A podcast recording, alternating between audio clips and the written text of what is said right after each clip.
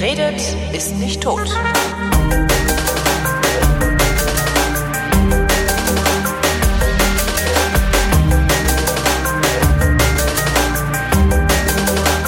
Willkommen zu einer völlig neuen Ausgabe der völlig neuartigen, brutal betonistischen, retrofuturistischen, ironisch modernen, urbanen, lehrreichen Unterhaltungsmatinee mit Tradition, die fast alle Fragen, die an fragen.vrind.de geschickt werden, zeitnah, nee, vrindheitsgemäß jedoch garantiert nicht zeitnah beantwortet. Hier ist die Vrindheit mit Alexandra Tobor. Und Holger Klein. Hallo. Hallo. Wie geht's uns denn heute? Ja, Boah, ganz gut geht's uns heute. Voll lange Jetzt nicht hat mehr sich gesendet, ey. Ja, wir haben sehr lange nicht mehr gesendet. Ich war am Samstag in Leipzig und habe mich gefragt, wo sind eigentlich die ganzen Vrindhörer aus Leipzig? Ich habe da nämlich eine Lesung gehabt und Vielleicht- es ist niemand gekommen. Also und niemand von meinen Hörern jedenfalls. Vielleicht hätten wir es denen sagen müssen. Ja, wahrscheinlich, aber ich dachte, die stalken mich auf allen möglichen Kanälen und da hätten sie es auch mitbekommen. Weil du ein Es war Mädchen auf jeden bist. Fall sehr traurig. Sehr, sehr Wann, wann hast du denn traurig. deine nächste Lesung, sodass wir schon mal sagen können, dass da alle hinkommen sollen? Am 26. April in Ratingen. In Ratingen. Lach nicht. Entschuldigung. Lach nicht. Das ich ist eine Stadt mit Stadtrecht. Ja, Ich weiß, ich habe ja auch einen Teil meines Lebens in Düsseldorf verbracht. Ähm, und dann muss man immer lachen, wenn man Ratingen hört. okay, So, verstehe. wann, wann war die? Am 26. April. Am 26. April, genau. Ich schreibe das direkt mal in die Shownotes. Am 26. April 2017 in Ratinga. Genau, und zwar in der Stadtbücherei, aber nicht direkt in der großen Stadtbücherei, sondern in einer Stadtteilbücherei, die man dann, ähm, das ist so äh, Secret, Secret Mystery Venue, weißt du, die muss man dann selber finden.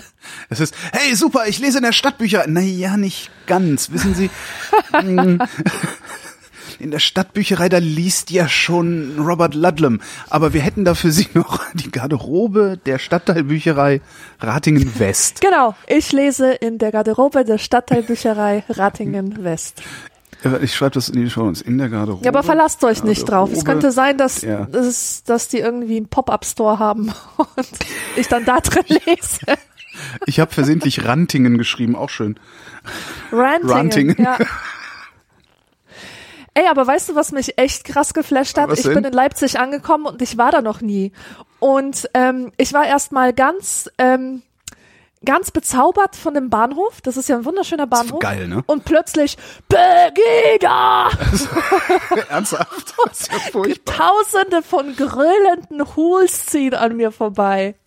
Das war echt der Hammer. Also, man muss fairerweise sagen, es fand gerade ein Bertha äh, Dingsbums, ähm, Bertha von Suttner?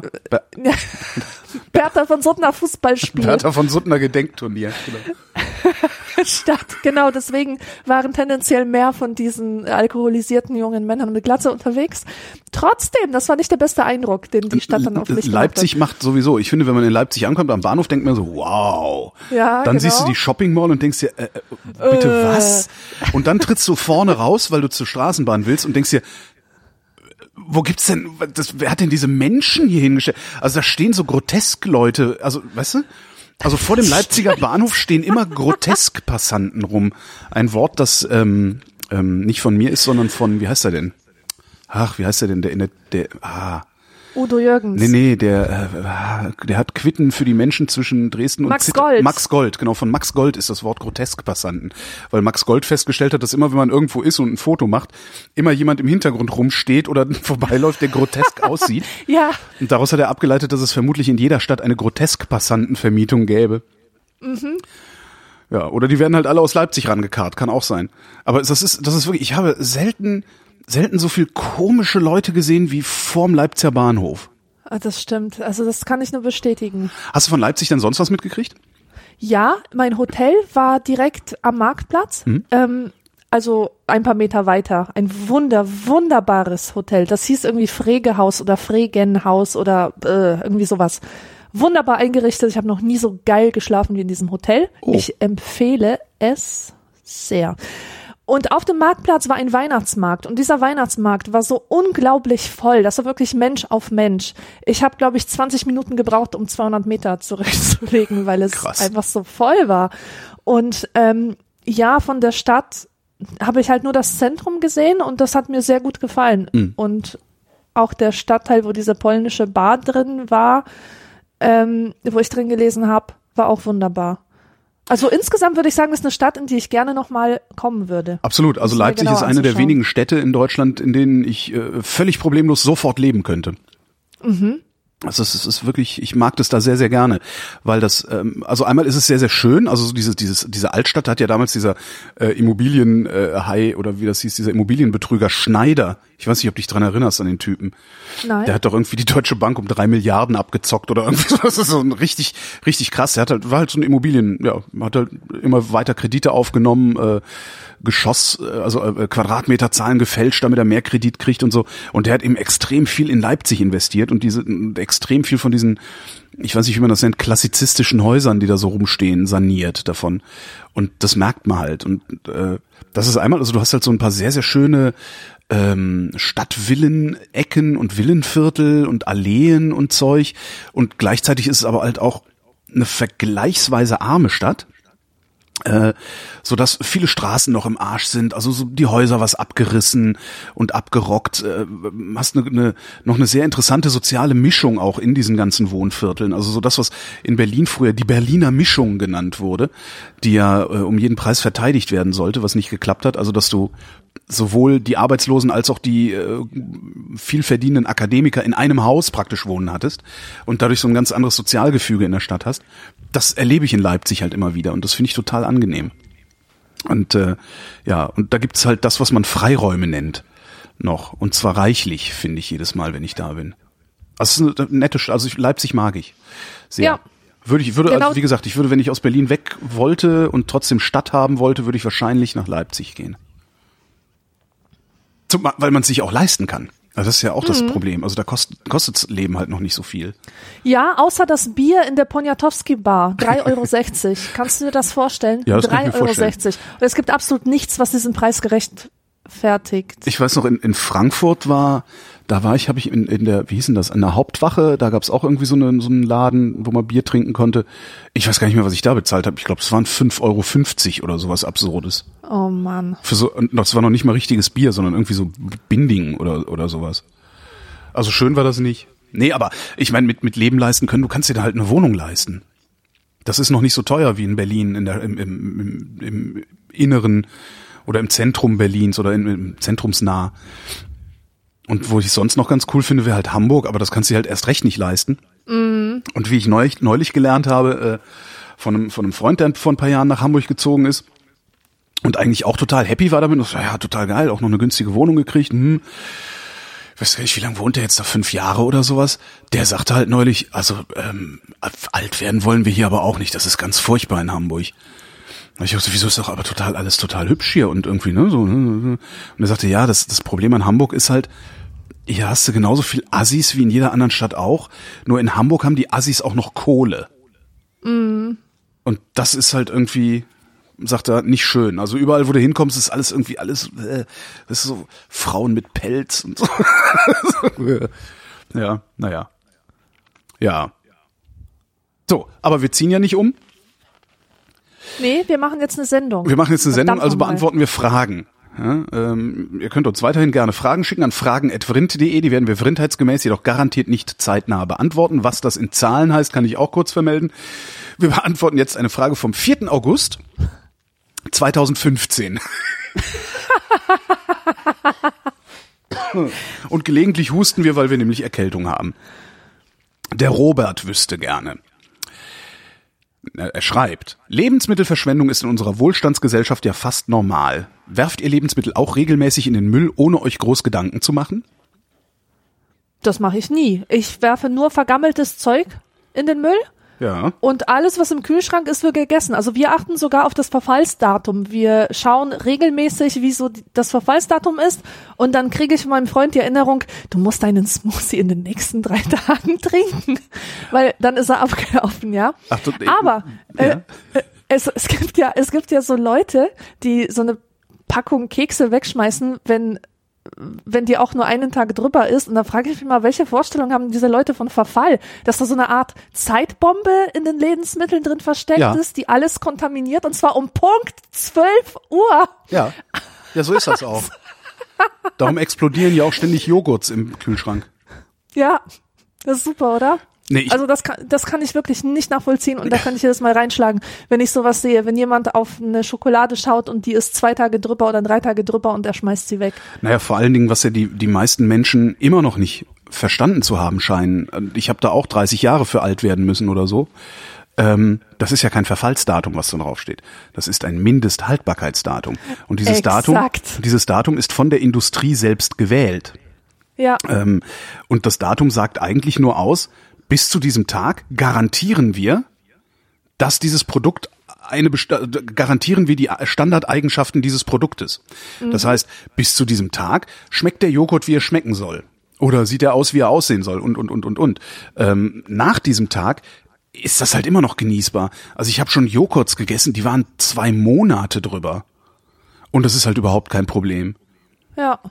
So, und dann sagt, das habe ich dann von meinem Vater gelernt. Der sagte, nee, ich gucke immer auf den Becher und wenn der Deckel dicke Backen macht, dann esse ich ihn nicht mehr. Also wenn der Deckel sich Ja. nach außen wölbt, Ja, dann ist genau. zu viel Bläh drin. Ansonsten kannst du den ohne weiteres essen. Auch Eier. Echt, du kannst Eier Wochen, wahrscheinlich jahrelang überlagern und es ist trotzdem nicht schlimm. Du merkst ja, ob sie schlecht sind, wenn du sie aufschlägst. Mhm. Okay, dann kannst du erstmal nicht in die Wohnung, aber nee, mache ich aber eigentlich auch nicht. Also Lebensmittel wegwerfen ist äh, bei mir auch kaum angezeigt. Also was mir gelegentlich passiert, was mich dann auch immer sehr ärgert, also ich habe halt gerne so so diese gerösteten Paprika im Glas, weißt du? So, die mache ich mir dann auf Pizza und irgendwie sowas. Und das sind halt immer riesige Gläser, das sind immer recht große Gebinde.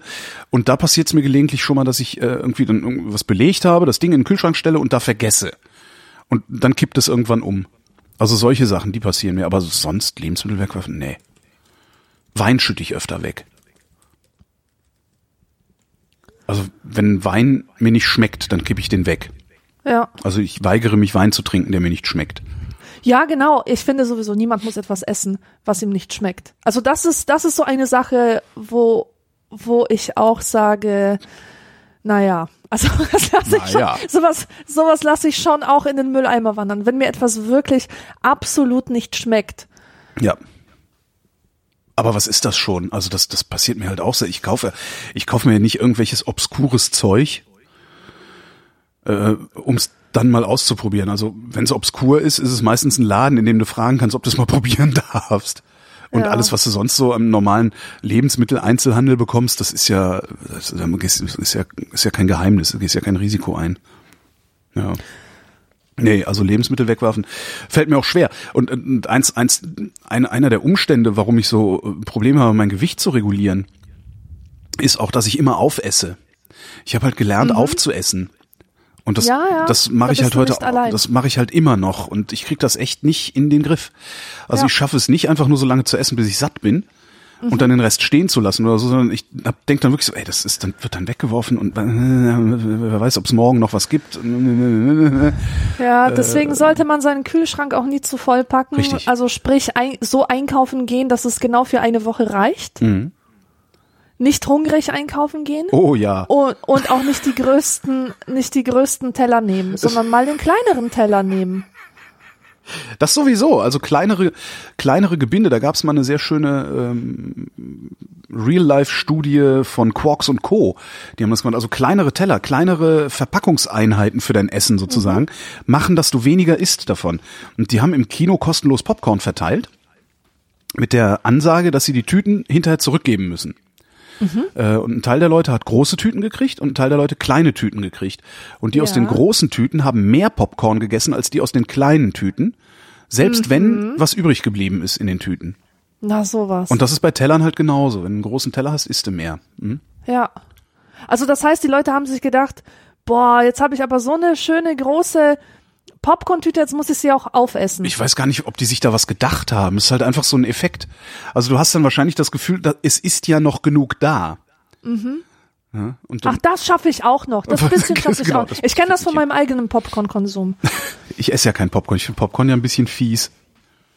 Also vor allen Dingen das Kinopopcorn, das ist immer so. Oh, ich, ich find's voll okay. Ich habe das erst letztens entdeckt. Also ich habe die Leute immer verachtet, die im Kino gefressen haben oder getrunken haben oder sonst was gemacht haben. Dieser, dieser Geruch von Desperados äh, gemischt mit dem Geruch von süßem Popcorn und Nachos Nacho-Soße. äh, hm. äh, kon konnte ich überhaupt nicht ab. Ekelhaft. Und und ich habe das aber letztens gemacht, weil wir so Gutscheine hatten für Kino und für so ein, für so ein Kinomenü. Stimmt, nix umkommen lassen, ne? Immer, das, ah, gibt's gratis, nehme ich. Genau. Genau, das ist die Mentalität, die jetzt äh, bei mir ausprobiert wird.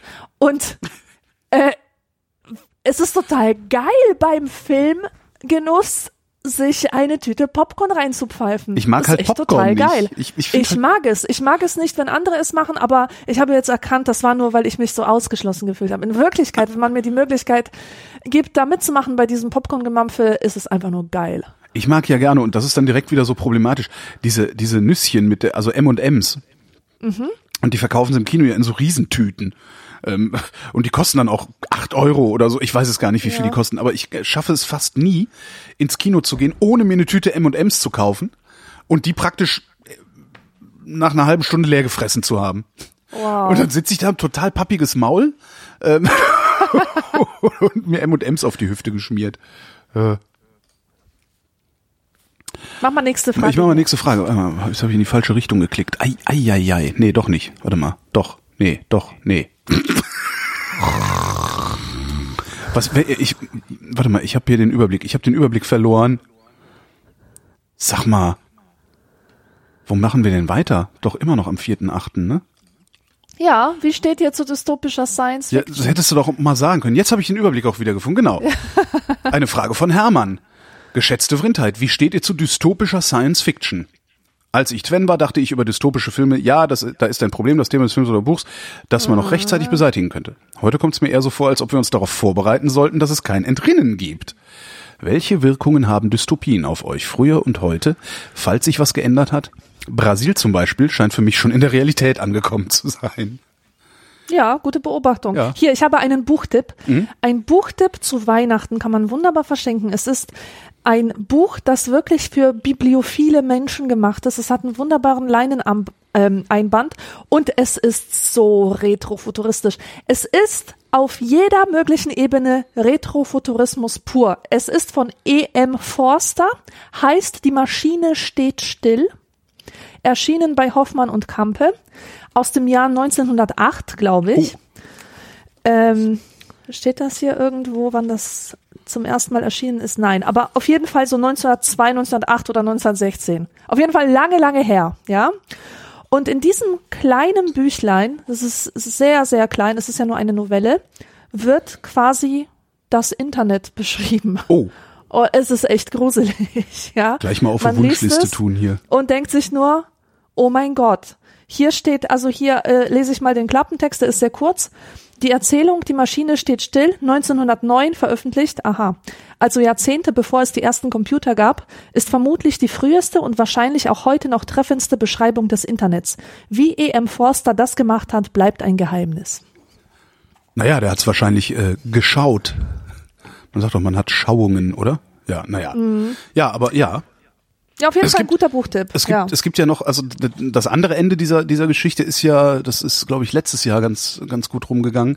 Ähm, The Circle.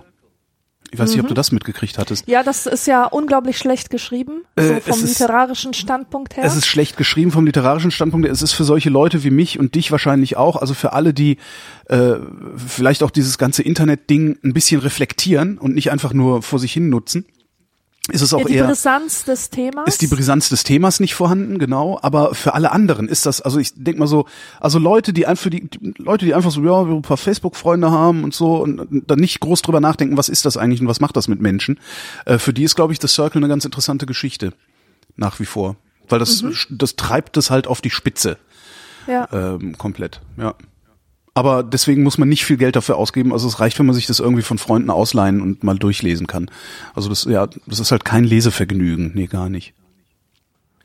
Ähm, was auch noch, wo wir gerade bei so Dystopien sind, was ich da ja sehr, sehr äh, gut einerseits und beunruhigend finde, ist von ähm, einem meiner Lieblingsautoren und zwar von äh, Neil Stevenson, ähm, Snow Crash. heißt das eine und Diamond Age heißt das andere. Ähm, darin, ent, darin entwirft der eine Welt, in der die Nationalstaaten im Grunde ihre Macht verloren haben, weil sie nicht mehr in der Lage waren, Steuern einzutreiben. Und das mhm. ist ja, äh, also da, da stehen wir ja kurz davor. Ne? Also wenn ich alles mit Bitcoin bezahlen kann, kann der Staat mich nicht mehr besteuern. Das geht nicht.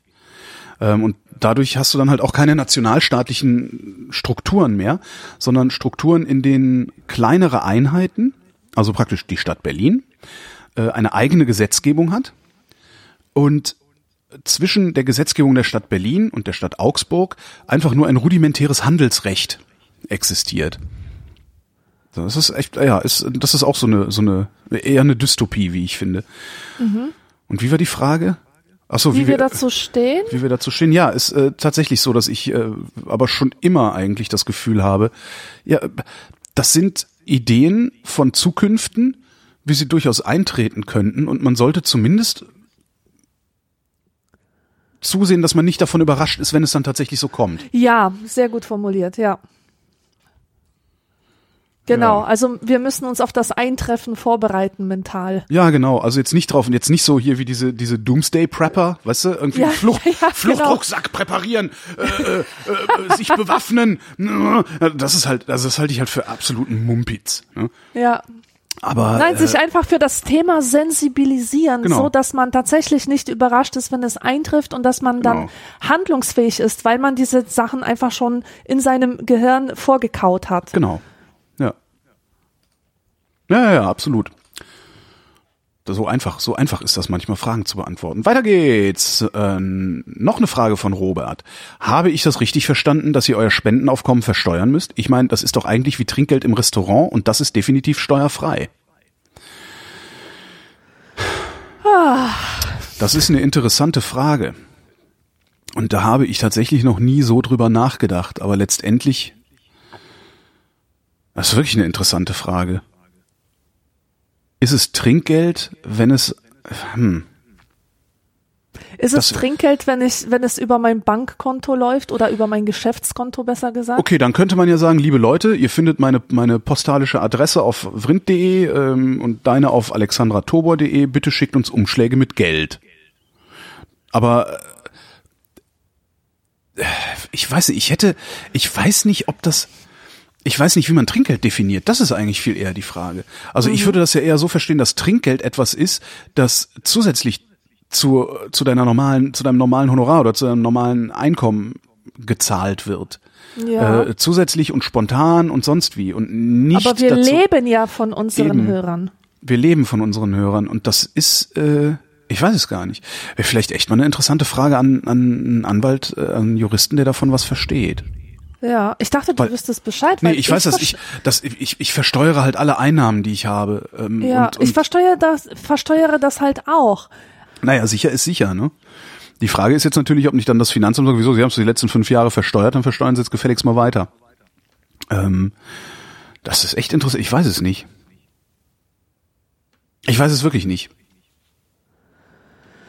Tja, Was ist denn Trinkgeld? Rätsel. Ja, genau. Liebe, liebes, äh, liebe Schwarmintelligenz.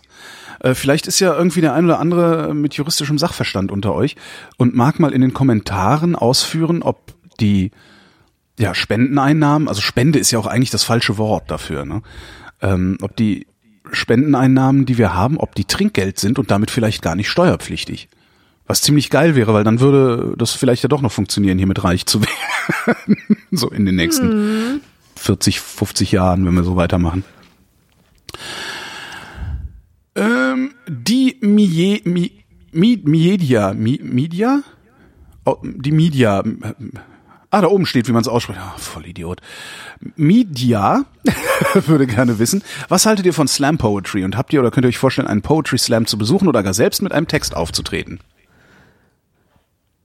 Ich halte aus Gründen nicht viel davon. Äh, und ich, also ich kann nicht oft genug betonen, wie wenig ich mit Lyrik anfangen kann. Ich begreife nicht ganz die Funktionsweise von Lyrik. Also Ja. ich kann sie analysieren, sehr gut sogar, aber nicht selbst hervorbringen.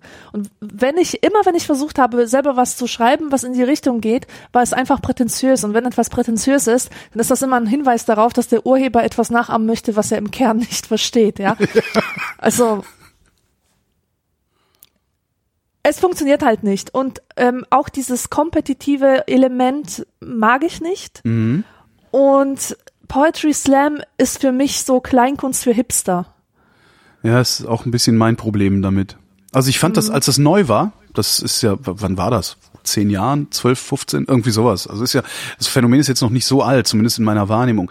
Fand ich das schon ganz interessant. Also habe ich echt gedacht, so, ah, das ist mal eine, eine interessante Herangehensweise, mal was, ne, sich sich äh, äh, auf eine Bühne zu stellen mit mit Mitte 20 und äh, einfach mal diese diese ganze Adoleszentenlamoyanz einmal rauszukotzen und dafür Applaus zu kriegen. Fand ich gut. Aber nach zehn Jahren sehe ich da halt immer noch Adoleszente stehen, die ihre Lamoyanz rauskotzen. Und ich denke mir, sag mal Leute, äh, könnt ihr nicht bei euren Vorfahren nachgucken? also das, ja, irgendwie, mich langweilt das tatsächlich. Das ist eigentlich das Problem. Mich langweilt Poetry Slam oder Slam Poetry. Ja. Da gibt's einen sehr schönen ähm, aus Beverly Hills, nee, nicht Beverly Hills, wie hieß der doch? Ist das Beverly Hills 90210? Da gab's doch mal so Kinofilme jetzt von kürzlich. Ja? Ähm, da wird auch einer von den Typen, von diesen Ermittlern wird dann auch auf die Bühne geholt äh, und muss Slam Poetry machen und weiß aber überhaupt nicht, was er machen soll und macht dann Meta Slam Poetry, was sehr, sehr Oh, lustig ist. Jesus. Slam Poetry, specific point of view on things. so, das ist echt sehr Das. geil. ja, aber f- das ist überhaupt nichts. Das ist überhaupt nichts, was mir, was mir Freude bereitet. Ich, nee. Ich finde auch, dass ich auf Bühnen wenig zu suchen habe. Tatsächlich. Ja, ja. Ich kann auch keine Vorträge halten und so. Nee, Slam Poetry, nee, also also wenn's das, ja, ist, aber vielleicht ist das auch ein Generationending, habe ich mir auch gedacht. Ich, ich bin jetzt auch schon ziemlich alt mittlerweile. Ich bin ja näher an meinem Tod als an meiner Geburt. Uah. Äh, und, und irgendwie, das ist halt auch, da, da, da wird halt auch eine Welt beschrieben oder eine Sicht auf die Welt kommt da zum Vorschein, die nicht mehr wirklich meine ist, die ich nur noch interessiert zur Kenntnis nehmen kann, aber für die ich mich nicht mehr begeistern kann, weil ich mich da nicht mehr so sonderlich drin wiederfinde. Ja, Das nennt man, glaube ich, Arriviertheit, ne? Ja, Also haben wir das geklärt. haben wir geklärt. Jetzt müssten wir, eigentlich müssten wir jetzt zur Strafe, müssten wir beide einen, äh, einen Slam Poetry Text machen zusammen und den dann irgendwo vortragen. und zwar mit dieser komischen, äh, das ist, weißt du, es ist so überdeklamatorisch. Auch. Ja, ja, ja, Das ist- ja, genau. ja, nee. Manieriert, Das das, war nicht. das Wort. Ich, ich mag das nicht. Ich mag diese Manieri Manieri äh, Manieriertheit. Ich mag das nicht. Mariniert. Hm. Wirklich, das, das verursacht Fremdscham in mir. Ah, siehst du, die äh, Schwarmintelligenz Twitter, äh, da kriege ich gerade gesagt, Trinkgeld muss man auch versteuern, macht halt bloß keiner. Ah, Da hätten wir das ja auch geklärt. Da ich aber weiß, dass äh, zumindest äh, vor vor ein paar Jahren noch ähm, ich auch Hörer im Finanzamt hatte, hm, ist das Ding jetzt leider auch durch. Ähm, Frage von Robert. Robert ist äh, hat sehr viel Output, hat wahrscheinlich hat er da gesessen. Schnell, schreib, schreib, schreib, schreib. Welchen Beruf könntet ihr euch außer dem, den ihr momentan ausübt, noch für euch vorstellen? Und er fragt, gibt es Oh. eigentlich eine Obergrenze für die Anzahl der Fragen, die man an euch schicken darf? Nee, nee, mach, mach einfach. Welchen Beruf könntet ihr euch außer dem, den ihr momentan ausübt, noch für euch vorstellen? also, ich wäre, glaube ich, eine sehr gute Illustratorin, wenn ich nicht irgendwann aufgehört hätte zu zeichnen, denn ich kann sehr gut zeichnen. Und ich möchte das wieder erlernen, neu erlernen, beziehungsweise einfach mal weiterentwickeln. Und ein Job, den ich mega gut machen würde und auch sehr gern Grundschullehrerin. Das ist mein Traum. Jedes Mal, wenn ich mit Dein Kindern Traum? zu tun habe, mein Traum, das ist, wenn ich das gewusst hätte, niemand hat es mir gesagt. Wenn ich eine Lesung vor Kindern mache, vor acht bis elfjährigen, ich krieg von denen so viel zurück. Wir haben so eine Resonanz zwischen uns, ja. Das ist ich und die Kinder, das ist einfach Liebe pur. Ähm, und die sagen auch zu mir, ach, ich wünschte, du wärst meine Lehrerin. Und wann kommst du denn wieder? Und das war so toll und so. Und das ist so hammergeil. Und die Kinder, die lügen nicht. Die sind nicht verlogen. Wenn die was nicht interessiert, dann gähnen die. Und wenn die aufmerksam sind, dann haben sie den Mund offen, ja. Und ich krieg einfach so viel unmittelbare oder mittelbare, ich weiß es nicht, Reaktion ähm, von ihnen auf Ja. mich, dass es mich komplett erfüllt. Ein Tag, der bei mir mit einer Lesung startet, ist ein Tag, wo ich bis, bis in den Abend hinein wie auf Wolken schwebe. Mhm. Natürlich, wenn man dann Was- selber Grundschullehrerin ist, muss Ah, okay. man die ja noch auf, auf vielen anderen Ebenen ertragen. Ich wollte gerade sagen, was hindert dich denn? Ja. Ja, wie was hindern will? Ich habe halt nicht Lehramt studiert. Muss man das? Gibt es nicht eine Möglichkeit da irgendwie so des Seiteneinstiegs? Nee, soweit ich weiß nicht. Okay. Also weil ich, ich weiß das halt von weiterführenden Schulen, da gibt's das halt mittlerweile scheint das da irgendwie an der Tagesordnung zu sein, dass da auch durchaus Leute genommen werden, die äh, nur ein Fachstudium haben, aber kein Lehramtsstudium. Aha, Aber auch da äh, weiß ich nicht wirklich Bescheid. ja. Ich würd's machen. Ich würd's sofort machen. Hm. Wenn mir jemand einen Job als Grundschullehrerin anbieten würde oder als, keine Ahnung, Hauptsache mit Kindern, ich würde sofort zugreifen. Ja. Ja, das erste, das aus? Schauspieler. Echt? Ja. Film? Theater? Ist jetzt irgendwie ein bisschen, ist jetzt sowas, sowas, äh, wie nennt man das? So, äh, sowas Pathetisches. Ich war ja auch eben am Pathos Grill und habe da einen Gyros gegessen. Ähm, Bühne. Ich finde Bühne, also wo ich eben sagte, ich glaube, dass ich nicht viel auf Bühnen zu, Ja, zu suchen ich habe. wollte gerade sagen. Ich habe nicht viel auf Bühnen zu suchen. Holger Klein hat nicht viel auf Bühnen zu suchen. Aber wenn ich Schauspieler, wenn ich, wenn ich spiele auf der Bühne, dann bin ich nicht Holger Klein, Ich verstehe. sondern bin ich etwas anderes. Wo mit Sicherheit auch Holger Klein drin ist, aber es ist was anderes. Ähm, ja, also ich, das ist, ich würde gerne Theater spielen. Ich Mhm. stelle mir das toll vor. Unfassbar anstrengend, stelle ich mir das vor, und unfassbar schön. Ja. Und Film natürlich auch, weil da ist die Kohle. Ja, also das, äh, man braucht nicht zu glauben, dass man, klar, wenn du jetzt irgendwo ähm, in, in einer Stadt ähm, in einem Ensemble bist, festangestellt oder so, dann verdienst du ordentlich. Äh, aber wenn du jetzt irgendwie sowas, keine Ahnung, an so kleineren Bühnen auftrittst und dann immer nur so für Stücke engagiert wirst und irgendwie so eine 50 Mark Probengeld kriegst oder irgendwie so 100 Mark für einen Auftritt oder was weiß ich, äh, das, da, bist du halt, lebst halt prekär. Ne? Darum willst du halt eigentlich auch Film noch nebenbei machen. Wenigstens ein paar Mal im Jahr, damit da irgendwie so deine, dein Dach über dem Kopf, die Krankenversicherung und alles ordentlich bezahlt ist. Das wäre aber Schauspieler, ja. Wenn ich, ja, Schauspieler. Wenn ich nochmal ganz neu anfangen würde, also wenn ich nochmal jung wäre mit dem, was ich heute weiß, würde ich ähm, Naturwissenschafts naturwissenschaftliche äh, Richtung einschlagen und irgendetwas aus dem weiten Feld der Neurowissenschaften ähm, machen wollen. Und irgendwann habe ich mal in einem Interview gesagt, und das ist immer noch so meine romantischer, mein, mein, mein romantischer Sehnsuchtsort, äh, in einem Interview habe ich irgendwann mal gesagt, ich wäre gerne Leuchtturmwärter. Ähm, Ah, weil ich da nämlich, da habe ich nichts mit anderen Menschen zu tun. Also mir geht keiner auf den Sack. Ich mache was absolut Sinnvolles und ich bin am Meer. Das ist wirklich ein Traum. Das ist, ja, das wäre so, ja, Leuchtturmwärter. Ja, aber eigentlich Schauspieler, ja. Aber das sind alles, das- ich meine, das sind diese, diese sind so Sachen, die sind halt äh, out of reach, also das, Ja, es ne, ist das ist halt außerhalb halt. meiner Mhm. Reichweite. Das mit der Schauspielerei könnte man sicherlich noch irgendwie hinkriegen, äh, wenn man bei so kleinen Off-Bühnen oder so, glaube ich, hartnäckig genug ist äh, und gut genug, was ich nicht weiß. Ich weiß nicht, ob ich gut genug bin, ob ich das überhaupt kann. Ich bilde mir das halt nur ein, aber das tun halt viele. Ne? Das ist wie beim Fußball, das ist auch jeder ein Trainer. Äh, ich glaube, wenn man da hartnäckig genug wäre, würde man tatsächlich auch ein Engagement irgendwo herbekommen, ein kleines. Äh, aber dazu fehlt mir halt auch die Zeit, die Muße, dann, dann der Ehrgeiz und ne, da, da, ja, der, der Zug ist, denke ich, abgefahren. Leuchtturmwärter sowieso. Ich glaube, sowas gibt's gar nicht mehr. Tja, Neurowissenschaften, naja. ne. Ich interview jetzt halt Neurowissenschaftler, ist ja auch ganz cool. Und was ich eigentlich auch total geil fände, wäre eine eigene Kneipe zu haben. Äh, aber halt nicht so, dass so, so eine Standard. Ich hätte gerne eine Weinkneipe. Ich, hätte, ich würde gerne eine kleine Kneipe machen mit vielleicht auch nur, wovon man dann wahrscheinlich auch gar nicht leben kann, irgendwie 20 Plätzen oder sowas, ähm, die total ja unprätentiös daherkommt, weil im Moment hast du gibt's so eine so einen Trend zur Weinbar, die dann immer sehr auch schick sind und und wo, wo immer relativ viel Shishi drum gemacht wird auch.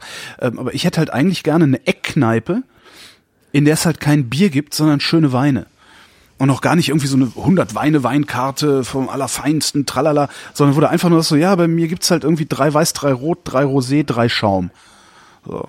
Und da dann aber tolle Sachen, die auch Spaß machen zu trinken, sodass die Leute auch Bock haben, da zu sein und nicht zu teuer. Aber auch das ist halt äh, Gastro. Ich glaube, Gastro ist die Hölle. Ja, Gastro ist die Hölle. Ja, ich bin wollt- fest ich davon überzeugt. Ich Ja. wollte gerade sagen, dass du das unbedingt machen sollst, aber Nein, das- nachdem du das jetzt so Das, nein, das ist nicht das, also abgesehen davon, dass das nicht finanzierbar wäre, glaube ich. Also du, du willst ja so, du musst so ein Ding ja pachten oder mieten oder was man da macht. Dann musst du es einrichten. Dann gehören die Kneipen oft Brauereien. Dann zwingen die dich, die Getränke zu verkaufen, die sie für richtig halten und so. Also es müsste, ich glaube nicht, dass das so einfach ist. Also ich Ja. könnte mir vorstellen, dass wenn du jetzt von, von null an einen gastronomischen Betrieb machen willst, mit Toiletten, äh, behindertengerecht und äh, you name it, ich kann mir nicht vorstellen, dass das finanzierbar wäre. Also dann lieber eine, eine, Wurstbude. Nächste, Okay, apropos Wurst. apropos Wurst. Achso, ja, ne, auch schon. Apropos Wurst. Nächste Frage und die kommt von Lukas. Warum machen sich manche Männer in der Bahn beim Sitzen so breit, dass sie anderthalb Plätze einnehmen? Was kann man dagegen tun? Ansprechen mit, ich bewundere Ihre gigantischen Hoden, aber können Sie mir bitte ein bisschen Platz machen? Apropos Wurst. Apropos,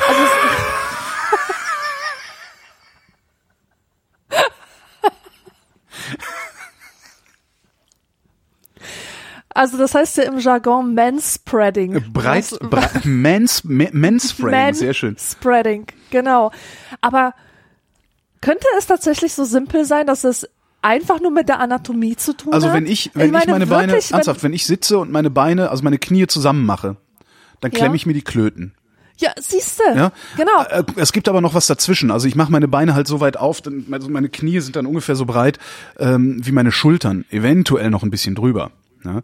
Und wenn sich dann da jemand hinsetzt, dann nehme ich halt ein Bein zur Seite. Ne? Also das, das geht schon. Ähm, es gibt halt auch diese, diese so, äh, so völlig dahinfläzen. Das sind halt einfach Arschlöcher. Das, das ist halt, ich, man muss sich doch auch nur mal den Gesichtsausdruck dieser Leute angucken. Die, die, Oh ja. die sitzen ja da schon so wie irgendwie, äh, bringt mir Getränke, äh, wie nennt man so, wie, wie Pascha. Pascha, Genau. Pascha, So, das, ja, und was ich da mache ist, ich setze mich, wenn kein anderer Platz frei ist, setze ich mich neben und reibe mein Bein an deren Bein. Was glaubst du, wie Mhm. schnell deren Beine weg sind? Ja. Und wenn man jetzt eine Frau ist, ich würde Ja, sagen, Shopping. Shoppingtaschen sind die weibliche Antwort auf Manspreading. Man sollte sein, sein Knie auf keinen Fall an dem Mann reiben. Nee, das findet, das denkt der sich auch so, äh, du Luder. Kontraprodu kontraproduktiv, genau. Eher Shoppingtäschchen verteilen, äh, und zwar strategisch. Und ähm, ja, öfters mal die Beine breit machen, Ja. ja. Das Es hört gibt sich jetzt anders an, als es gemeint ist. Äh, was ich meine ist, ich habe von meiner Mutter früher mal bekommen, tu schön die Beine zusammen, du bist ja nicht beim Frauenarzt. Und ich saß halt immer, ich saß halt immer so bequem rum, weißt du, Beine auseinander. Ich habe so richtig schön so, ähm, ja, Manspreading eigentlich gemacht, wenn ich zu Hause war. Ich wollte gerade sagen, weil es, das ich sehe das auch war. sehr, sehr oft bei Frauen. Also es ist halt gar nicht so sehr, dass das nur ein Männerphänomen ist. Ich, ich denke halt auch oft, also was für ein Arschloch und denke aber nicht genauso oft, aber ich sag mal, also je, jeder, jedes vierte Manspreading ist eine Frau. Ja. Wo ich dann auch denke, äh, äh, so, ihr seid auch nicht besser. Ne? ihr seid auch nicht besser, trauen sich nur noch nicht so viele von euch. Jedes vierte Manspreading ist eine eine Frau. Ja. Das ist wunderschön. Okay. Also, was tun gegen das plumpe Gesitze der Männer? Einfach mehr spreaden.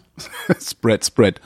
Genau. Oder halt zu, also ich werde halt gerne zudringlich. Also wenn mir irgendjemand auf den Sack geht und ich nicht das Gefühl habe, nee, und ich das Gefühl habe, dass ich in einer Schlägerei zumindest nicht komplett leer ausgehe, sondern ihn noch mitnehmen kann, dann werde ich halt ernsthaft zudringlich.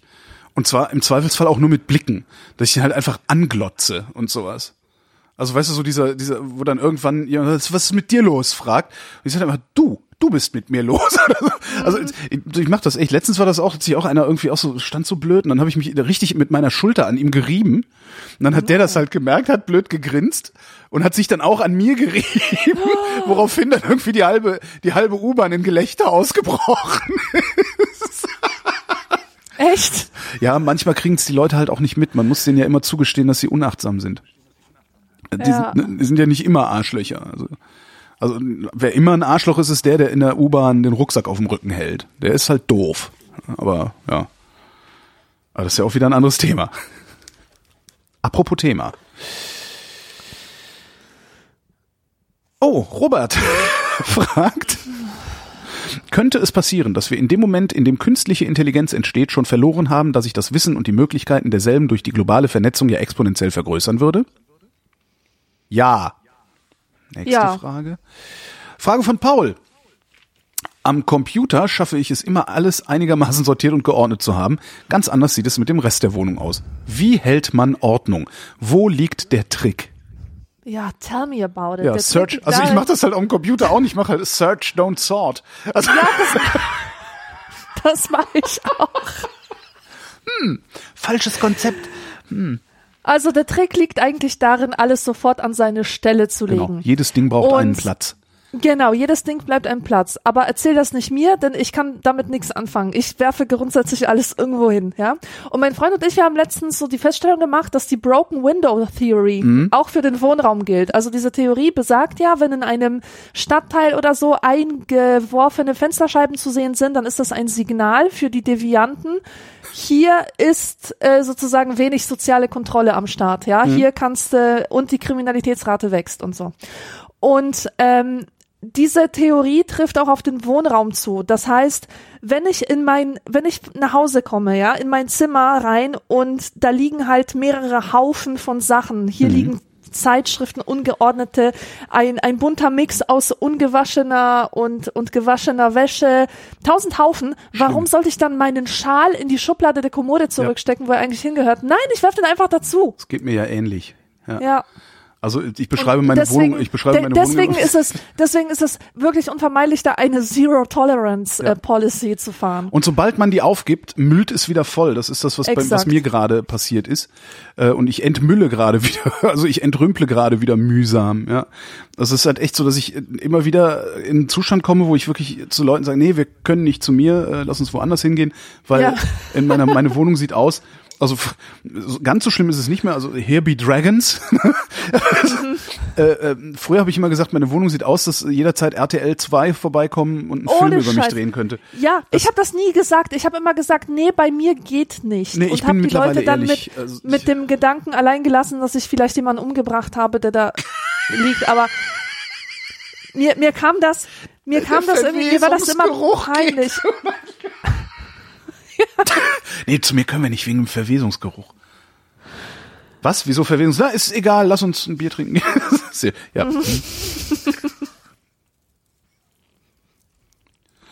ähm, Ja. wo waren wir? Genau. Ja, also das habe ich gelernt und das funktioniert eigentlich auch recht gut. Jedes Ding braucht einen Ort. Also wenn, wenn du, ne, wenn, wenn irgendetwas keinen Ort hat, dann fängt das nämlich an, durch die Gegend zu wandern.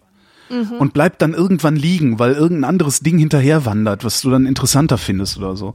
Und das ist, äh, ja, und ich habe ich hab ja letztes Jahr schon angefangen, ähm, also ich habe ja eine zweieinhalb Zimmerwohnung und hab an einer Wand in diesem halben Zimmer, die ist schon voll Regale und habe jetzt kürzlich die andere Wand auch noch Regale eingebaut äh, und da stehen halt wirklich so Ikea Pappkartons drin und da stehen halt so Sachen drauf, wie was weiß ich, Kabel, äh, Dingsbums, you name it, ne, was äh, Leichen, Plutonium, Waffen, Drogen, also was man halt so lagert halt. Ähm, und das funktioniert wirklich sehr, sehr gut. Und ich merke gerade richtig, wie es auch wieder aufhört zu funktionieren, wenn du halt diese scheiß Batterien, die du gerade nicht brauchst, nicht in den Karton mit den Batterien tust, sondern erstmal liegen lässt. Das ist echt krass, ja. Also, wie hält man Ordnung, indem man jedem Ding einen Platz zuweist und es auch immer wieder an diesen Platz zurückbringt? Die nächste Frage würde lauten, wie, wie wird man diszipliniert? Die kann ich auch nicht beantworten. Ja, ich auch nicht. Matthias erzählt. Ach, ist, ich finde das so nett, wenn die das selber einleiten. Der Matthias erzählt, mein Mitbewohner hat eine polnische Freundin. Die Beziehung findet, befindet sich gerade in einer Krise. Miteinander zu reden scheint aber nicht zu helfen. Hm. Vielleicht kann er kein Polnisch, sie kein Deutsch. Ne? Kann ja sein. Jetzt die Frage. Unter welchen Umständen sollte man eine Beziehung beenden, anstatt weiter zu versuchen, sie zu retten? Und gibt es kulturelle Unterschiede zwischen Deutschen und Polen, die dabei zu Missverständnissen führen könnten? Puh. Also, ich Wann glaube, sollte man eine Beziehung, Beziehung beenden? wenn, ich würde sagen, wenn die schlechten Tage mehr sind als die guten Tage Ja. und sich diese Situation nicht durch außergewöhnliche Umstände erklären lässt, wie etwa, keine Ahnung, der Partner ist gerade depressiv oder man hat als Paar etwas sehr Schwieriges durchgemacht, wie den Verlust eines Kindes oder sowas. Ähm, und ähm, oder man hat tatsächlich Sprachprobleme. Die Kommunikation scheitert daran, dass der eine nicht gut Deutsch kann und der andere nicht gut Polnisch. Und ich denke, wenn ähm, wenn wenn man wirklich der Überzeugung ist, dass es nur an der Kommunikation hapert, ähm, würde ich es mit einer Paartherapie versuchen. Ja. Aber wenn man jemanden findet, der viel besser zu einem passt als der aktuelle Partner, Ja. dann ist es meiner Meinung nach moralisch geboten, diese Beziehung zu beenden. Ja. Weil letztendlich nutzt es niemandem, weder dem den alten beiden noch dem einen neuen. Ja. Ja, genau. Was glaube ich auch sehr wichtig ist, das gilt für alle Freundschaften, habe ich glaube ich auch schon mal gesagt hier in der Sendung. Ähm, ich habe über die Jahre gelernt, dass eine Freundschaft vor allen Dingen daraus besteht, füreinander ansprechbar zu sein. Ja, Ähm, und ich, letztendlich glaube ich sind solche Paarbeziehungen auch kaum was anderes als enge Freundschaften. sollten es sollten es sein. sein. ja.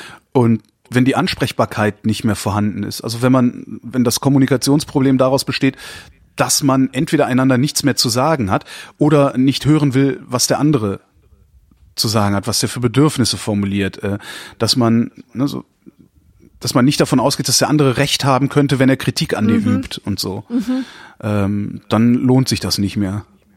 ja. Und Paartherapie kann ich nicht beurteilen, habe ich noch nie gemacht. Ich kenne, also ich habe bisher nur Leute kennengelernt, die in der Paartherapie waren, äh, und das hat dann dazu geführt, dass die Beziehung, also das im Grunde, das ist die, die, wo die Therapie ihnen geholfen hat, die Beziehung sauber zu beenden. Das ist wunderbar. Das ist doch eine tolle Lösung. Ich Stimmt finde das eigentlich gut. auch, ja. Aber man geht ja eventuell dahin, um sie zu retten. Und dann ist das ja dann Ja, vielleicht wenn doch ein es etwas zu retten, wenn es etwas zu retten gibt, wird es die Beziehung retten. Wenn es aber nichts zu retten gibt, dann hilft so eine Paartherapie, eine Beziehung, wie du sagst, sauber zu beenden. Also ich habe jetzt auch noch nie eine gemacht, aber wenn ich Probleme hätte, würde ich wahrscheinlich eine machen, weil ich das ähm, irgendwie sehr erfolgsversprechend finde. Wenn man mit jemandem nicht kommunizieren kann Ja. und dann ein Dritter dahinter sitzt, der vermittelt und der dir das alles aufdröselt. Und es ist ja tatsächlich so, dass, dass wenige Menschen wirklich ein großes Kommunikationstalent ähm, besitzen. Ja. Vor allem, wenn Partner sehr unterschiedlich sind, also sehr verschieden voneinander, ist so ein Dritter, der vermittelt zwischen beiden sehr gut. Ja. Wenn, wenn einer, der erklärt, was der eine eigentlich meint, wenn er sagt, oder where he's coming from, weißt du, Mhm. also welche, welche Sachen den so geprägt haben, dass der äh, eine Bedeutung reinlegt in etwas, wo die andere Person etwas ganz anderes sieht. Ja. Also da sehe ich jetzt den Vorteil. Der zweite Teil der Frage lautete, gibt es kulturelle Unterschiede zwischen Deutschen und Polen, die äh, solche Beziehungen problematisch werden lassen können?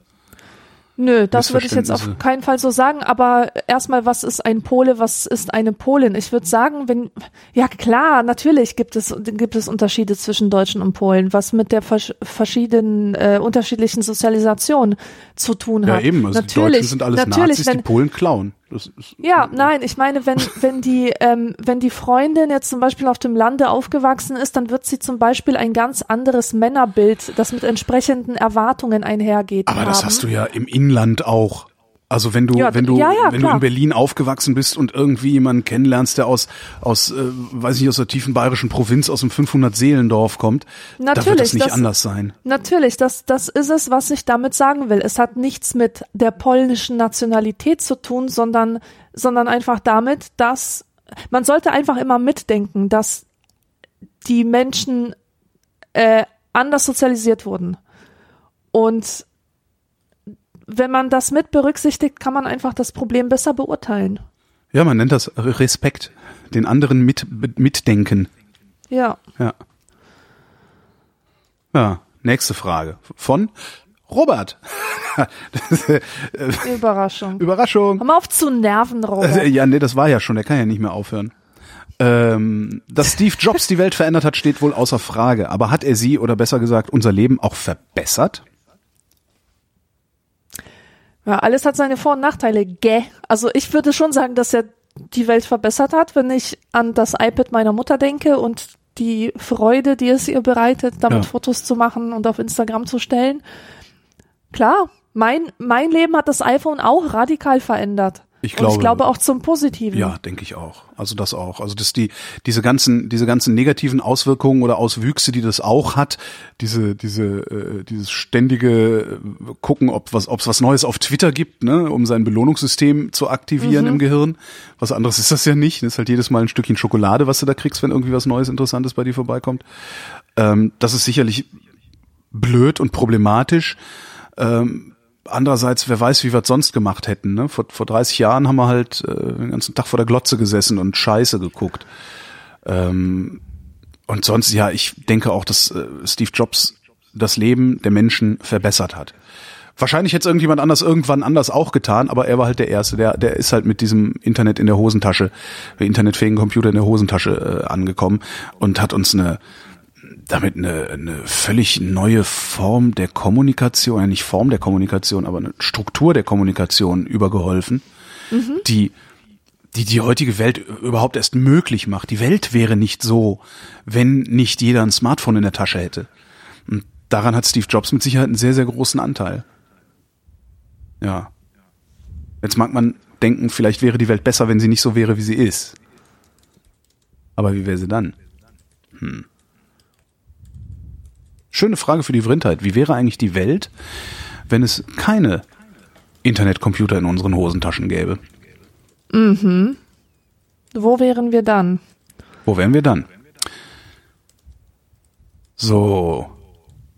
Die nächste Frage von Robert überspringe ich jetzt mal, weil die ist wieder mit Internet und außerdem hat Robert jetzt genug Antworten gekriegt.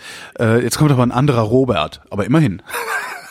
Der Robert würde gerne in Erfahrung bringen, welches denn der Lieblingsausdruck eurer, eu, eurer für, Ach so, der Robert würde gerne in Erfahrung bringen, welche, in Erfahrung bringen, welches denn der Lieblingsausdruck eurer für Geld ist. Schotter, Kröten, Kies, Moos oder gar Euronen. Zur Zeitnähe, heute ist Sonntag, der 9. August 2015 in Santa Barbara, Kalifornien. Äh, ich sag Kohle. Ich, Ja. pff, aber ich denke mir nichts dabei. Ich denke auch nicht da, daran, dass es ein umgangssprachlicher Ausdruck ist. Ich sag einfach, hast du die Kohle schon überwiesen? Ja, also wenn ich, wenn ich was anderes als, also ich sage Geld oder ich sage Euro, ähm, manchmal Euros, aber eher nicht. Euronen finde ich total arm. Euronen ist für Leute, die auch zum Bleistift sagen. Ja, ja, genau. Ähm, das kann man mal machen, das, weißt, du, das kann man einmal machen.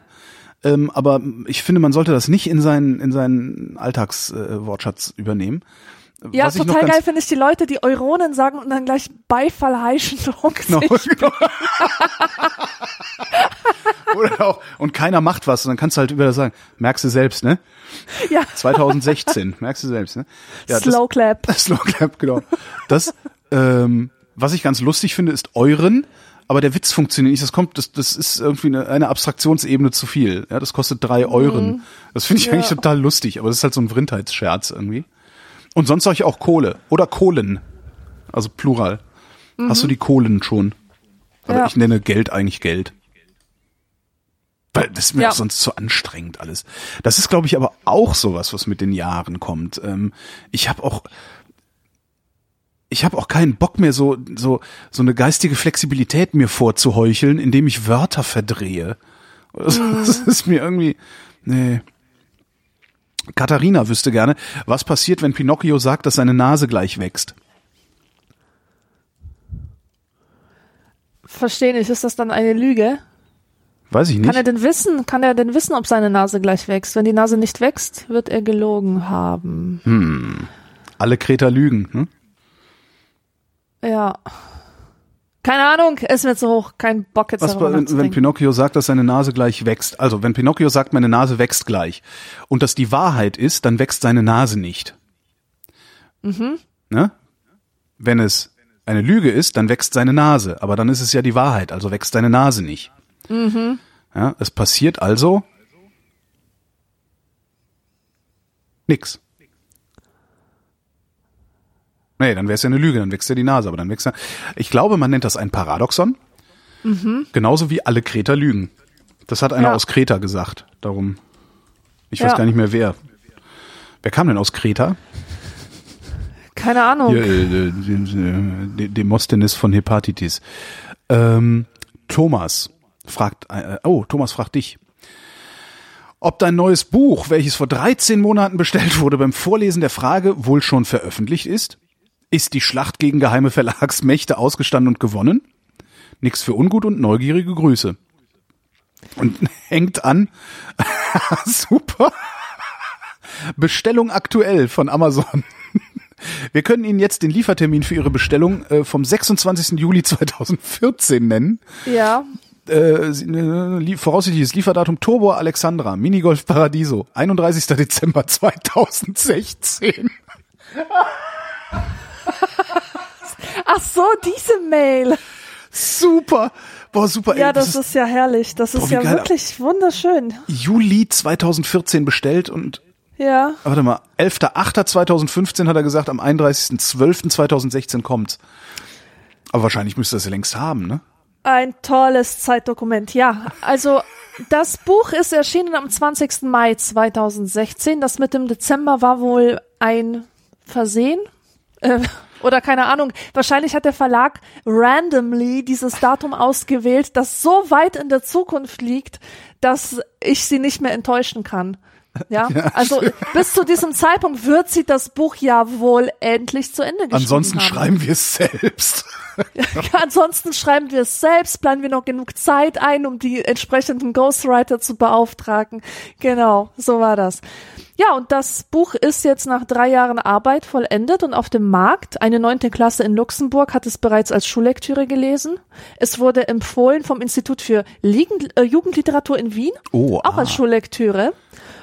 Und im, am Samstag übrigens in Leipzig wurde mir eine Bachelorarbeit gezeigt mit dem Titel Der Kulturschock im Werk von Alexandra Tobor. So Ach, Leute, ich hab's geschafft. Ich Das ist ja cool. Geschafft. Das Ja? finde ich aber wirklich super. Cool. Ja, jetzt hat es geschafft. Ja, schade nur, dass sich dieser Erfolg Wir nicht alle- in meinem Gehalt Wir widerspiegelt. können alle sehr dankbar sein, äh, von dir bespaßt zu werden. Hast du eigentlich schon ein neues Buch in der Mache oder wie sagt ihr Schriftsteller? Ich weiß Also in Berlin nicht. sagen wir in der Pipeline. Also okay. Pipeline. Ja, das sage ich halt Aber das auch. Problem ist, alles, was in der Pipeline ist, das kommt auch nie raus. also jedenfalls nicht, wenn du. Ja. ja. Ich weiß wirklich nicht, wie es weitergehen soll mit mir. Äh, ich habe keine Ahnung. Ich habe schon überlegt, eine Fortsetzung von Sitzen vier Polen im Auto zu schreiben, weil ähm, die Geschichten, es, es, viele Geschichten sind einfach noch nicht erzählt und die wären cool. Und ich hatte auch richtig Bock drauf.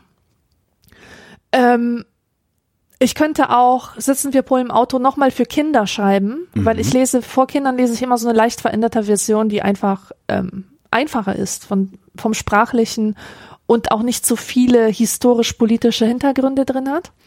Das konnte ich mir auch vorstellen. Aber was ich denn jetzt mache, ich habe keine Ahnung. Jetzt im Moment bin ich in so einer Phase, wo mir alles Intellektuelle zuwider ist. Ich will nicht denken, ich will nur noch fühlen und aufnehmen und Sachen erleben und mich einfach flashen lassen von der Welt und gar nicht so viel reflektieren. Okay. Irgendwann in einem Jahr oder in zwei Jahren wird sich das alles dann gesetzt haben und dann werde ich denken, boah, jetzt ziehe ich aufs Land oder in den äh, Leuchtturm, Ja. war auch immer, und mach, mach mich wieder ans Schreiben. Aber gerade ist in meinem Leben so viel los, ähm, dass ich ehrlich gesagt keine Möglichkeit sehe, in nächster Zeit mich hinzusetzen und anzufangen, an, an etwas Konkretem zu arbeiten. Verstehe. Ja, dann, was ist denn los? Aber es geht uns nichts an, ne? Nächste Frage. Und die kommt von Christoph. Ich habe mich gerade mit meinem Cousin über das Bildungssystem und Kindererziehung unterhalten und dieser hat die für mich schockierende Aussage getätigt, dass er es nicht schlecht findet, wenn Kinder zumindest leicht geschlagen werden, wenn sie etwas anstellen. Wer keine andere Möglichkeit findet, seine Kinder aufzuziehen, hat in meinen Augen keine verdient. Wie seht ihr das? Ich sehe das anders. Ich sehe das. Du siehst das anders? Du findest, dass Kinder geschlagen gehören? Als Mensch, der echte Prügel bekommen hat, Ja. sage ich ja, nein. Also die, die Auswirkungen, ja, ja, die, nein, die nein. Auswirkungen von Prügel auf meine Psyche waren verheerend, Ja. während der pädagogische Nutzen gleich null war. Ja. Ja. das kann ich sagen. So, aber wenn ich mich jetzt in einen Elternteil hineinversetze, ähm, das seinem Kind einfach nur einen Klaps gibt und zwar als Impulsreaktion, und zwar auf eine Dummheit, die das Kind macht, und zwar ganz spontan und unreflektiert, ja. Ja. Ähm, dann finde ich das gut. Stell dir vor, das Kind läuft über die Straße, wird beinahe überfahren, dann schnapp ich mir doch das Kind und hau ihm auf den Klaps, um ihm klarzumachen, Frage. mal, das war gerade eine schockierende Situation, du hättest umkommen können, ja? Natürlich. Also, in, in so einem Fall, oder das Kind äh, ist dabei, eine, ein anderes Kind zu beißen, dann reiß ich das Kind auch vom anderen Kind los und gebe ihm einen kleinen Klaps, einfach nur um es, um es aufzurütteln. Aber nicht, wenn das Kind eine schlechte Note mit nach Hause bringt und ich sage, so, jetzt lege ich dich aber übers Knie, jetzt wirst du dafür bestraft. Das geht überhaupt nicht. Aber als Impulsreaktion Ich finde das als äh, finde Impulsreaktion, ich das total nachvollziehbar. ich finde das entschuldbar. Als. Impulsredaktion finde ich das entschuldbar. Was man sich nicht einbilden sollte, ist, dass man mit Dresche eine Verhaltensänderung herbeiführen kann. Ansonsten kann gerne jeder mal, der meint, seine Kinder schlagen zu müssen, um eine Verhaltensänderung herbeizuführen, bei mir vorbeikommen. Ähm, dann werden wir mal gucken, wie Dresche eine Verhaltensänderung herbeiführt und wie nicht. Das, also das funktioniert halt nicht. Ja. So, und darüber muss sich jeder im Klaren sein. Und ich finde tatsächlich, äh, wer keine andere Möglichkeit sieht, als per Gewalt Verhaltensänderung zu erzeugen, der sollte sich überlegen, seine Kinder vielleicht irgendjemandem zu überlassen, der sowas nicht nötig hat. Ja. ja. Ja, ja. Nein, ich finde das auch absolut, äh, diesen Klaps, den finde ich natürlich entschuldbar. Ähm, ich weiß nicht, ob es auch anders geht, kann ich nicht beurteilen. Ich war noch nicht in so einer Situation.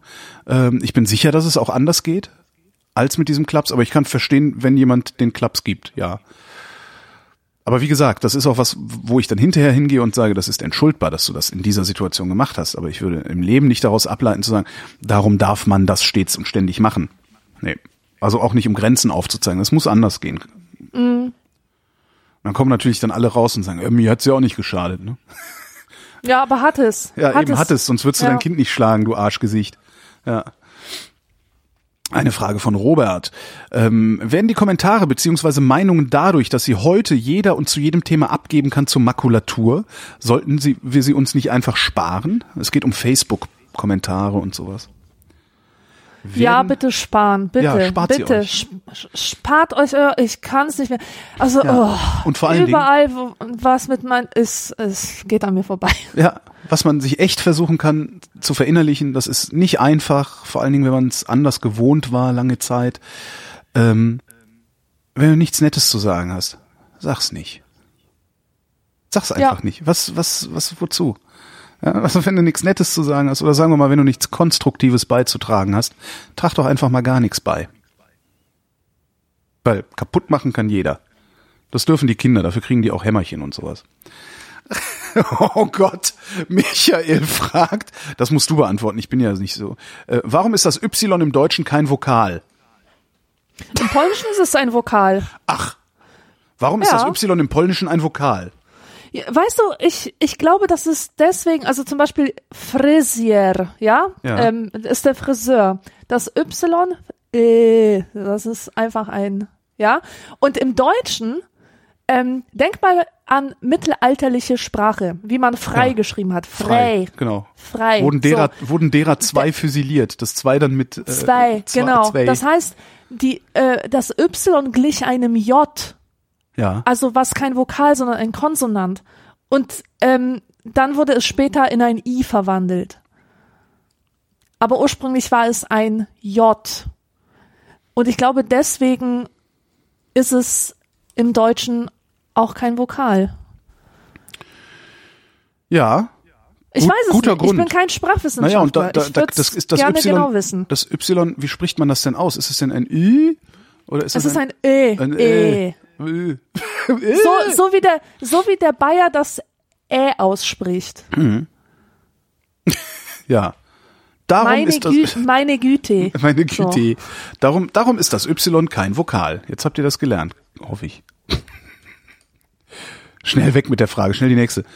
Aber es ist echt eine nette Frage, die kann man, auch wenn, wenn sich einer aufplustert als Bildungsbürger und so, ah ja, dann erklär mir doch mal, warum das Y kein Vokal ist. Eigentlich eine super Frage. Tim wüsste gerne, was für Blogs lest ihr regelmäßig, was könnt ihr empfehlen? Ich lese keine Blogs, aus demselben Grund, warum ich keine Meinungen lese im Internet. Blogs sind für mich sowas von durch. Ich lese keine Blogs. Ich weiß nicht, was sie mir geben sollen, außer das Zeug, was irgendein Mensch, den ich nicht kenne, im Kopf hat. Es gibt, gibt sicherlich ein paar Menschen, bei denen lese ich gerne, was sie im Kopf haben. Aber mein Problem, also ich, ich lese ich lese Blogs von Leuten, die ich persönlich kenne, was weiß ich, Anke Gröner, Jens Scholz, äh, äh, solche Leute. Genau, ich, das ist ne? was anderes, also, das ist was anderes, Genau, ja. das ist tatsächlich eine, eine, eine Form, ähm, so einseitig Kontakt zu denen zu halten irgendwie. Mhm. Aber dass ich jetzt sagen würde, so dieses und jenes Weblog ist absolut notwendig, das sehe ich leider nicht, weil ja abgesehen von den von den persönlichen Geschichten, die dann auch nur notwendig sind für mich, weil ich irgendeine persönlichen Beziehung dazu habe, äh, ist es halt sehr oft, wirklich sehr, sehr oft nicht schön geschrieben. Ähm, sehr oft viel zu lang. Also was, was mich an, an Blogs wirklich stört, ich habe da auch das Gefühl, dass das früher nicht ganz so schlimm war, ist, dass so ein Gedanke, statt ihn hinzuschreiben, irgendwie auf 27 verschiedene Arten neu formuliert wird und äh, da wird meandriert und äh, ne, ne, ne, ne. und ja, nee, ich tatsächlich auch nicht mehr so gerne.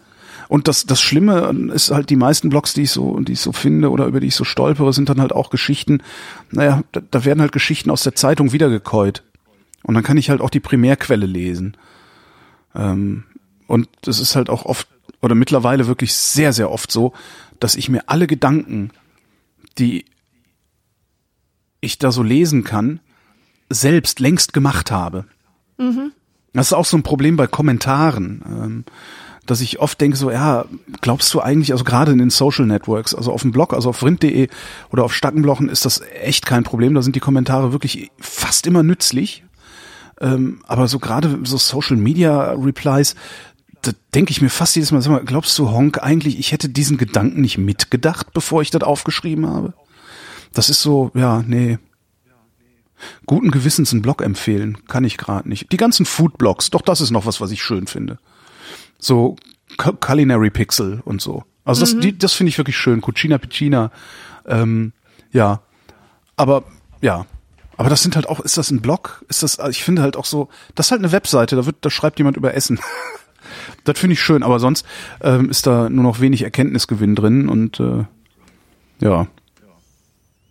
Punkt. Also ich würde, ich würde jetzt wirklich nicht große Empfehlungen aussprechen können und wollen.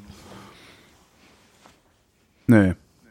Aber es ist eigentlich, Ja. eigentlich eine gute Frage. Eigentlich muss ich das mal zusammentragen. Eigentlich muss ich mal gucken, was, was lese ich denn regelmäßig. Also, we- wen ich wirklich regelmäßig lese, ähm, ist Fefe.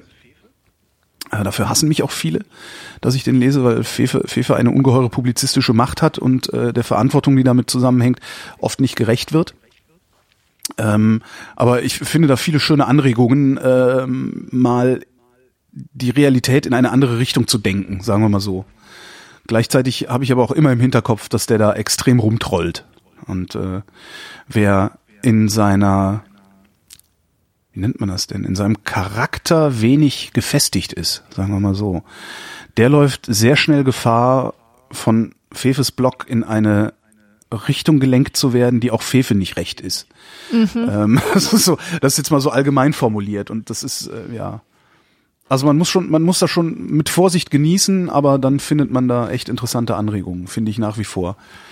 Und er ist, das, das finde ich halt auch ganz gut. Also wenn er dann rumpumpt und man ein gutes Argument hat gegen das, was er da rumpumpt, äh, ist er auch bereit einzuräumen, äh, dass er falsch gelegen hat. Das finde ich immer sehr, sehr gut äh, daran. Ja, jetzt habe ich Fefe empfohlen. Dafür muss ich, kriege ich wieder Dresche auf dem Kongress. Naja, aber so ist das. Ich kriege ja eh mal Dresche. Alle hassen mich, alle dreschen mich. Mayo fragt. Hm, Mayo. Wie heißt denn der richtig? Majoran Mario, oder was? Mario, genau, Majoran. Majoran Meier. Mario Jan Meier.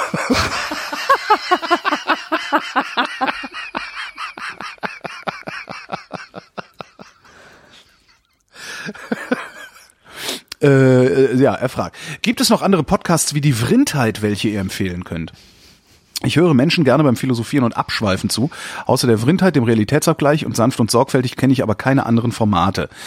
Entweder reden interessante Menschen über langweilige Probleme von Fremden, oder es wird wie Domian oder die Late Line, oder es wird schnell zu technisch. Methodisch inkorrekt oder Tim Pritlove.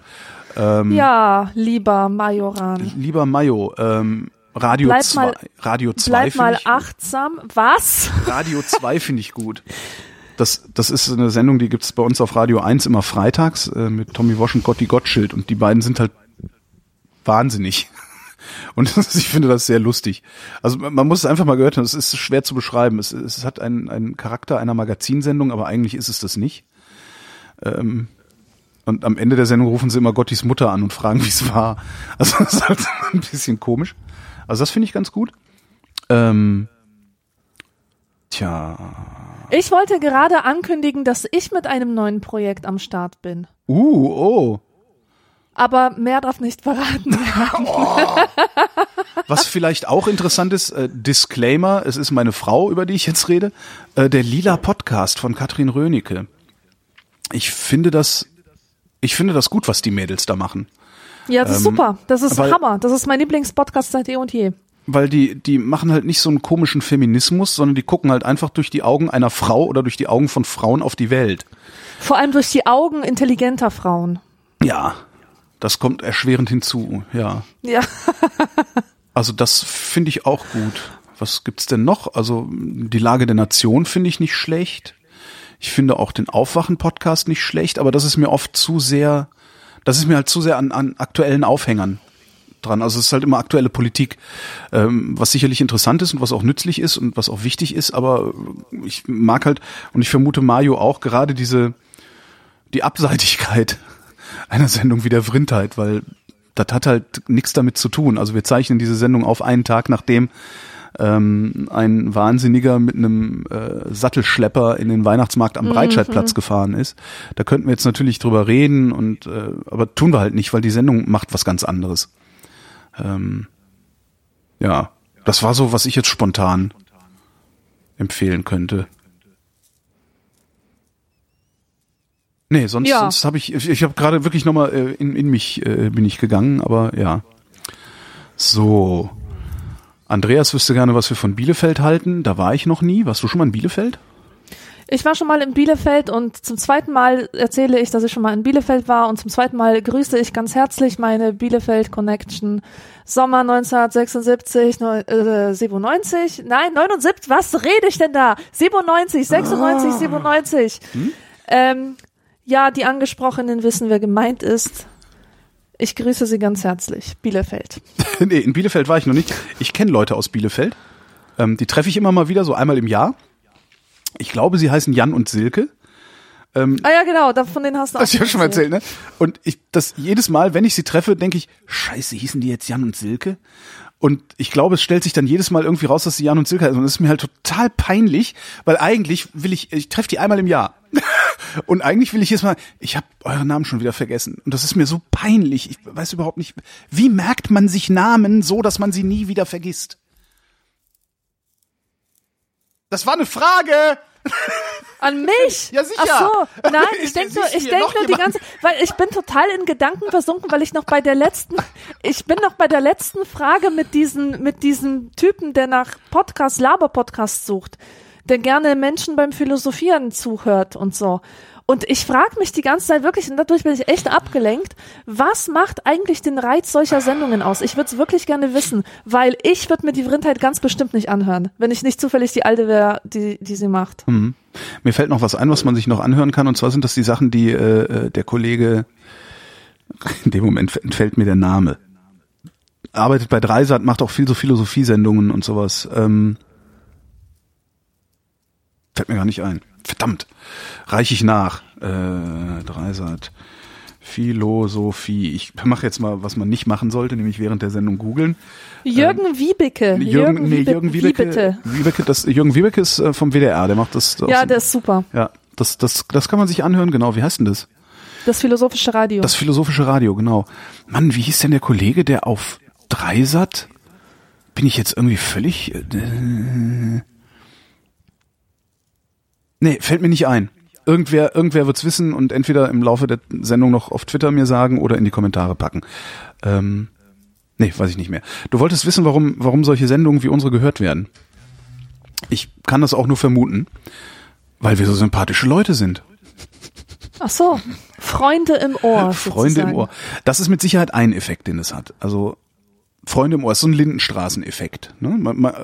Ich glaube, wenn man das lang genug macht, gehört man halt irgendwann irgendwie so dazu.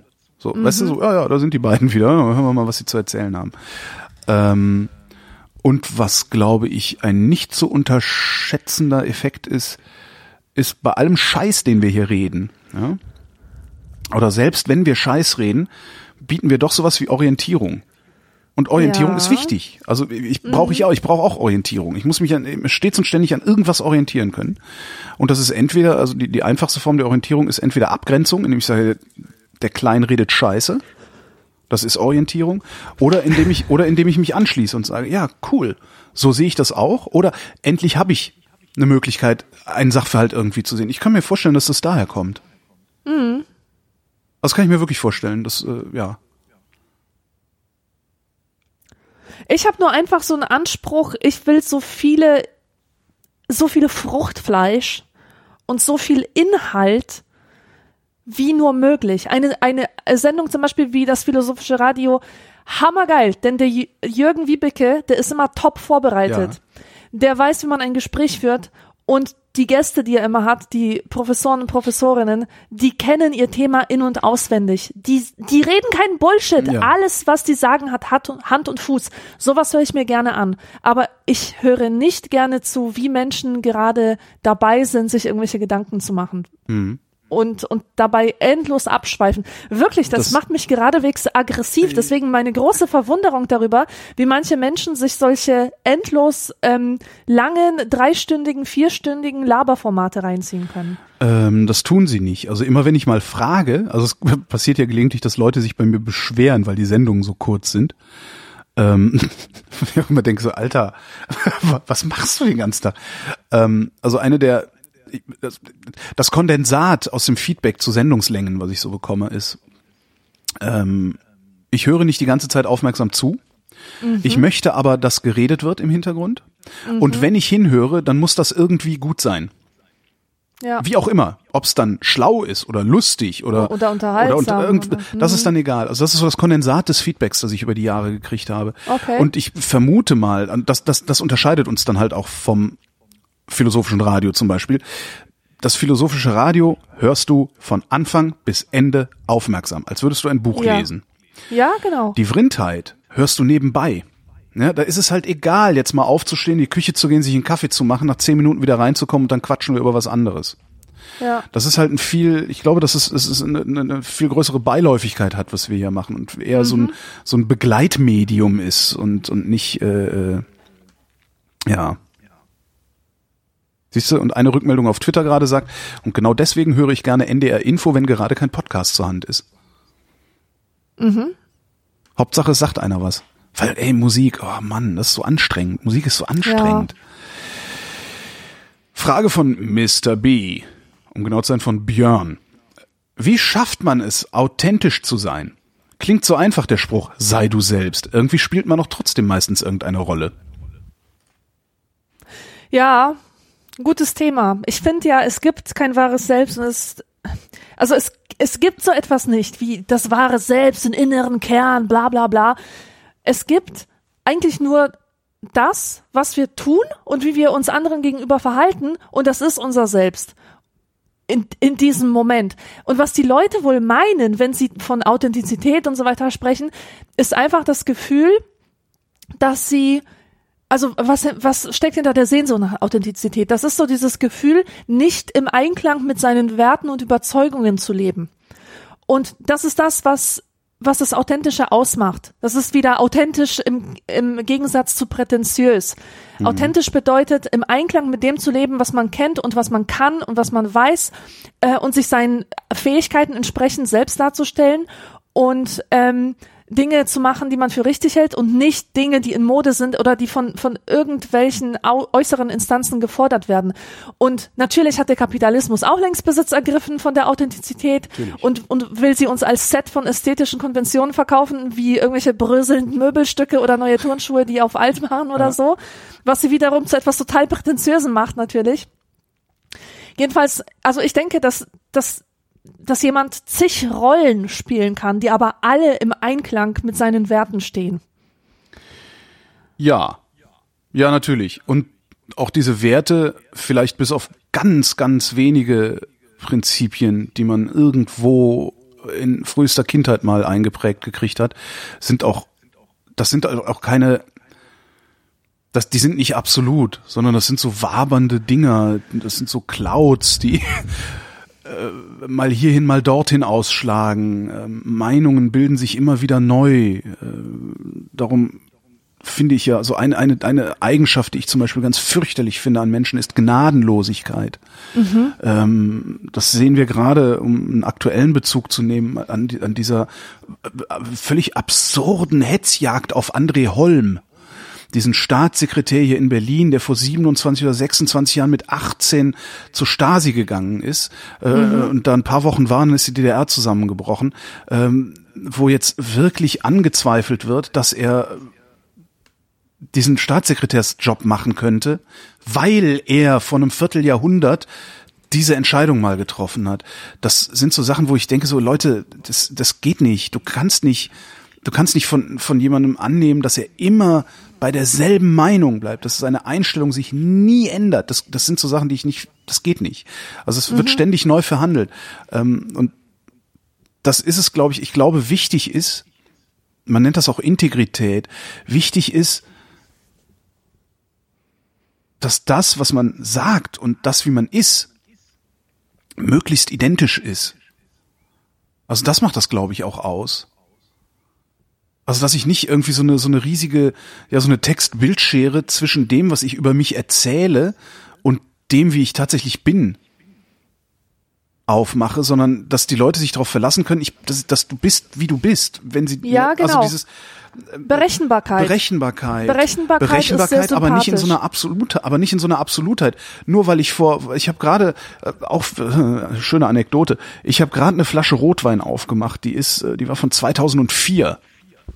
Und die habe ich, keine Ahnung, 2006 oder so gekauft und seitdem lag die rum. Ein spanischer, nee, ein, ein, äh, australischer Rotwein war das. Hab den aufgemacht, hab ihn getrunken, total schöner Wein, also wirklich toll, aber halt ich würde mir den nie wieder kaufen. Also es ist ein super Wein, aber ich würde mir nie wieder kaufen, weil mein Geschmack sich über die Jahre jetzt verändert hat. Mhm. Und und das finde ich halt auch wichtig. Dass, dass, dass ich finde es auch vor allen Dingen wichtig, wenn man von jemand anderem Authentizität erwartet, dass man ihm auch zubilligt, dass er heute ein anderer ist als vor drei Jahren oder fünf oder zehn oder dreißig.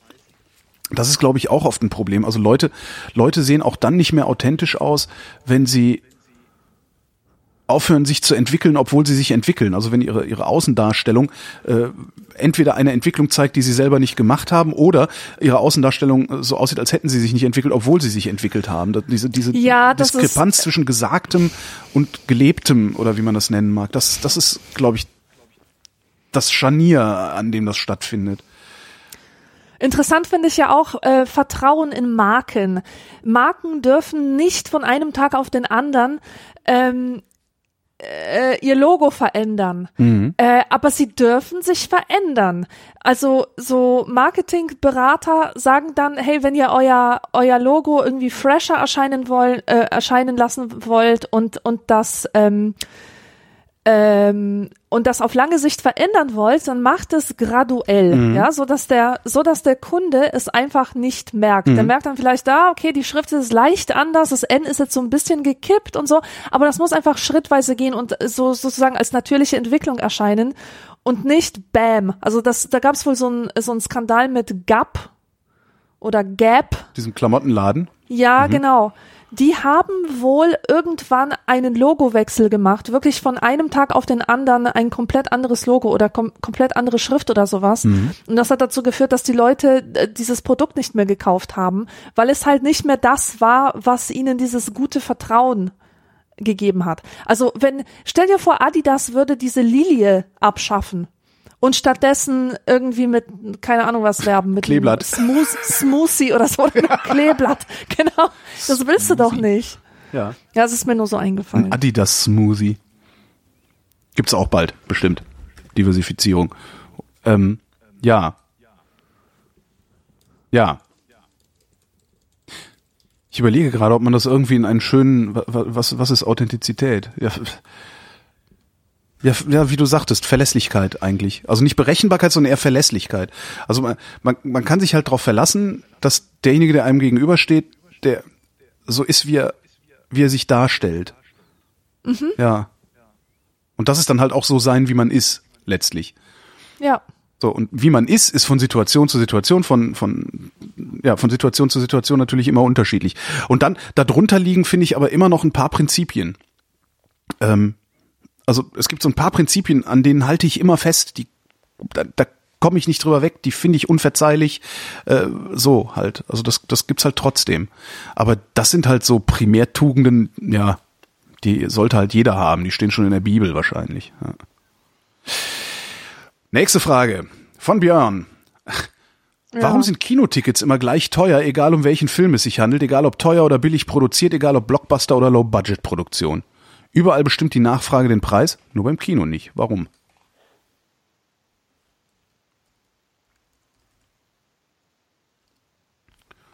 Kinopreisbindung. Wieso? Das gibt's auch Filmpreisbindung, beim nee, die gibt's Buch. glaube ich nicht, ne?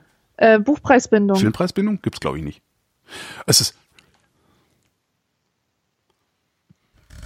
Ich Ja, mir ist das aber auch neu, glaube, dass Kino, ich- Kinofilme nee, überall ich weiß gleich es gar nicht. kosten. Also ich habe jetzt nicht das doch Gefühl, dass ich unterschiedliche Preise bezahlen würde, außer wenn es irgendwie mit Überlänge und 3D und äh, so ist. Aber sonst habe ich auch das Gefühl, dass es immer das Gleiche kostet.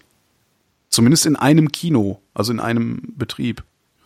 Das wird dann, das wird so eine Mischkalkulation sein, dass sie halt sagen, ja, okay, äh, wir können jetzt halt den, Kino, den, okay, den ja. Star, Star Wars können wir jetzt nicht auf 15 Euro machen. Ähm, dafür machen wir halt Star Wars äh, 11 Euro und den anderen Film da auch 11 Euro, der eigentlich nur 7 kosten dürfte oder so. Ich vermute mal, dass das so.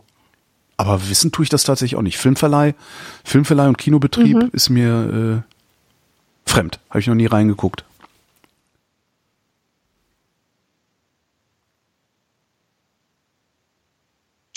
Ähm, was mir gerade einfällt, Ah, oh. wir haben letztens, also ich spreche jetzt als Buchhändlerin, ähm, eine Info bekommen, eine brisante neue Info, Bitte was? dass jetzt nur Aufkleber auf Büchern verboten Ja. sind.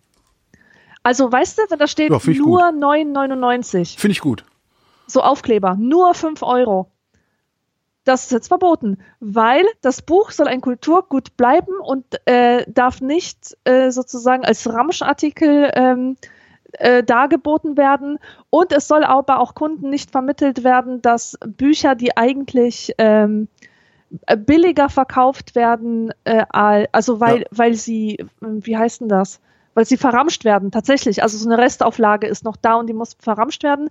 Es soll halt nicht der Eindruck ähm, entstehen, dass es sich ähm, um, Hm, um gute. Bücher handelt, die, die zufällig jetzt reduziert sind, ja. Also Ja, und du machst dich Ich halt finde- strafbar auch als gut, Buchhändler, wenn man sagt, solche wir Bücher verbieten Aufkleber, Verkauf auf denen steht nur wo 3,99. Aufkleber drauf sind. Äh, Ich fände das auch gut, wenn man das überall verbieten würde, weil das ist nämlich Augenwischerei. Also das ist halt, da werden halt die Kunden verarscht. Die Begründung äh, Ja. Kulturgut, Ja. jada jada, die finde ich so albern, dass ich finde, man sollte, man sollte sich äh, Aufkleber drucken lassen und durch die Buchläden marodieren und da überall Ja, nur, nur, albern, nur, nur, gell? nur draufkleben. Dass einfach nur, nur draufsteht, ohne Preis. Also das ist doch total, dieses ist wieder so typisch. Ja, das, das, Äh. hat, das hat mich auch sehr gestört, weil du kannst zwischen zwei Buchdeckel wirklich den allergrößten Scheiß Ach, stecken. Und Das ist doch auch wieder so. das Buch ist schon lange kein Kulturgut mehr. ja. Ein Text, Das ein ist halt auch Text, eine ein Brückentechnologie. bestimmter Das Text ist das ist Kulturgut, Trägermedium verändert sich halt. aber nicht das Buch als Buch. Das ist halt ein Brückentechnologie-Buch. So.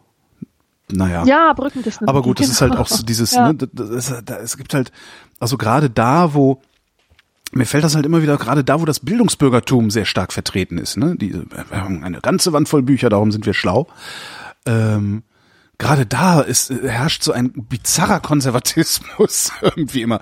Nein, nein, nein, nein, das ist ein Kulturgut, gut, das dürfen wir nicht abwerten, indem wir nur draufkleben, äh, ein Text, den man digital liest, der ist weniger wert als ein Text, den man auf Papier, das stimmt halt nicht, ne.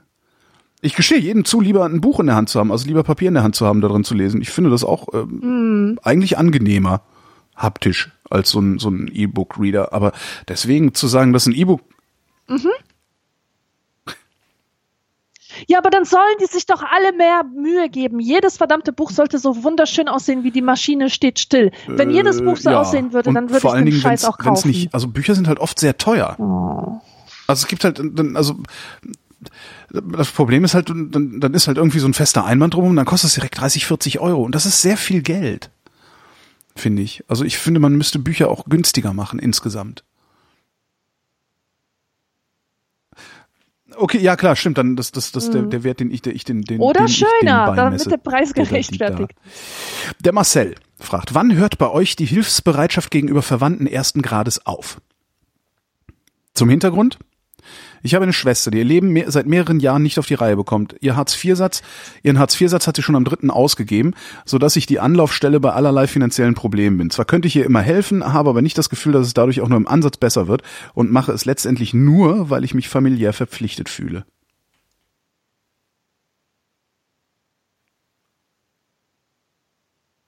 Okay, das ist ein guter Punkt. Ähm, also manchmal hilfst du, meistens sogar kann man jemandem viel besser helfen, ähm, indem man ihn in Ruhe lässt. Und äh, besonders in diesem Fall finde ich es sinnvoll, Ja. die Schwester geringfügig zu unterstützen. Aber nicht, dass Mhm. ich ihr einfach alles Geld gebe, was sie zum Leben braucht, sozusagen ihr ihre Miete bezahle, ihre Krankenversicherung komplett übernehme. Das ist das, äh, das Entwicklungs- das Entwicklungshilfeproblem ist zu das, einer ja. bequemen Haltung. Das passiert automatisch, also ohne genau, ohne ihr etwas Böses zu unterstellen, ähm, aber das passiert, das ist einfach der Mechanismus. Ich kann dann ein Lied davon singen, weil Mhm. ich auch äh, jahrelang Ja, man richtet sich darin Kosten ein. Und zwar ohne böse habe, Absicht, sozusagen. sondern äh, weil ist halt so. Also, ja, man richtet sich halt ein. Ja. Und das ist ja das gleiche Problem, was auch Entwicklungshilfe hat. Äh, Wenn du Mhm. da immer wieder Geld reinpumpst, ähm, ja, wenn, ne, das gibt irgendwie dieses Bild, ne, äh, was gib einem, gib einem Armen einen Fisch und äh, du ernährst ihn für einen Tag, lehr, lehr ihn angeln und er kann sein Leben lang sich ernähren. Das ist, glaube ich, ganz Ja, wichtig. ja, ja, ich, ich genau. war noch nie in so einer Situation, ähm, muss ich sagen. Darum fällt es mir sehr schwer, das zu beurteilen. Also das Gefühl zu beurteilen, einem Verwandten ersten Grades nichts zu geben, obwohl man es könnte, obwohl es mir nicht wehtun würde und das Ganze aus so einer vernünftigen Haltung heraus zu unterlassen, weiß ich leider nicht. Ich kann darum auch da nur abstrakt mich eigentlich dir anschließen. Also Viele Leute können ja auch nur mit Geld helfen, was ein bisschen traurig ist, aber gut. Ähm, es ist aber, wenn man zum Beispiel äh, durch Zuhören helfen kann oder durch Reden, dann sollte man das versuchen oder durch äh, konkrete Hilfestellung. Man kann ja zum Beispiel dieser Schwester helfen, man kann herausfinden, ihr wirklich Aufmerksamkeit schenken und herausfinden, woran es bei ihr hapert. Vielleicht hat sie einfach so bestimmte Fertigkeiten nicht. Die, die könnte sich irgendwo für einen Job bewerben, aber die weiß gar nicht, wie das geht. Ja, die weiß gar nicht, dass man zum Beispiel in den Laden reingehen kann und fragen Ja. kann, ob es da freie Stellen gibt oder so. Da Ja. könnte man sie tatsächlich Oder halt Hand tatsächlich dann- wirklich helfen. mit Sachspenden. Ne? Dass man okay, pass mal auf, Baby. Dafür, dass du jeden Tag ein warmes Mittagessen hast, dafür sorge ich. Der Rest ist dein Problem. So, also damit kriegt man dann vielleicht auch hinreichend Druck ausgeübt, dass sie vielleicht sich überlegt, wie kann ich mich selbst aus dieser Situation befreien, bla bla bla. Was natürlich auch jetzt wieder sehr naiv ist, weil ähm, aus Hartz IV befreit man sich selten selbst. Das also klar, wenn du jetzt natürlich irgendwie Akademikerin bist und ähm, mal irgendwie in, auf Hartz IV rutschst, aber genügend Kraft äh, auch hast, äh, die Stadt zu wechseln oder einen anderen Job zu machen oder oder oder. Aber wenn du dir dann so, so die Leute anguckst, die, die seit mehreren Generationen letztendlich schon in der Sozialhilfe hängen, äh, die kommen da von alleine auch nicht raus. Ne? Das Also das hat ja das, das letzte Jahrzehnt ja gezeigt, dass das nicht funktioniert, leider. Ja. Noch eine Frage von Björn. Warum gibt es einen Clearance Sale bei beispielsweise Audible? Was clearen die denn bitte? Die Ware besteht aus Bits und Bytes. Folglich haben sie auch kein Lager, das sie clearen müssen. Ja, Exactly. Das ist doch totaler Quatsch. Aber wenn Traffic gedrosselt wird, das ist auch einfach nur absurd. Ja, als wäre das Internet irgendeine begrenzte Ressource. Das ist ein totaler Scheiß. Weil es ihnen zu gut geht. Man muss sich doch fragen, warum die Leute deswegen nicht auf die Straße gehen.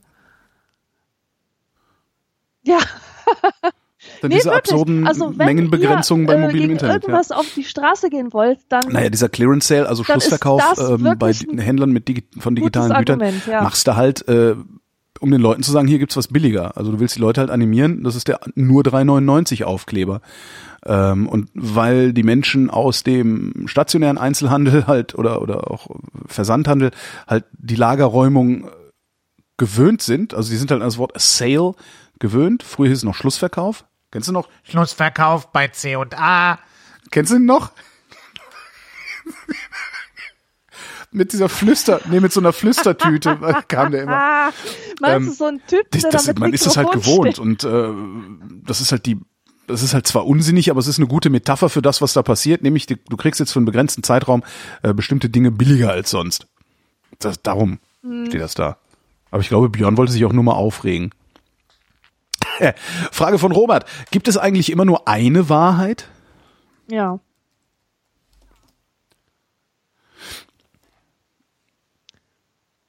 Ja, Fakten sind Fakten. Was passiert ist, ist passiert. Aber man kann es beschreiben.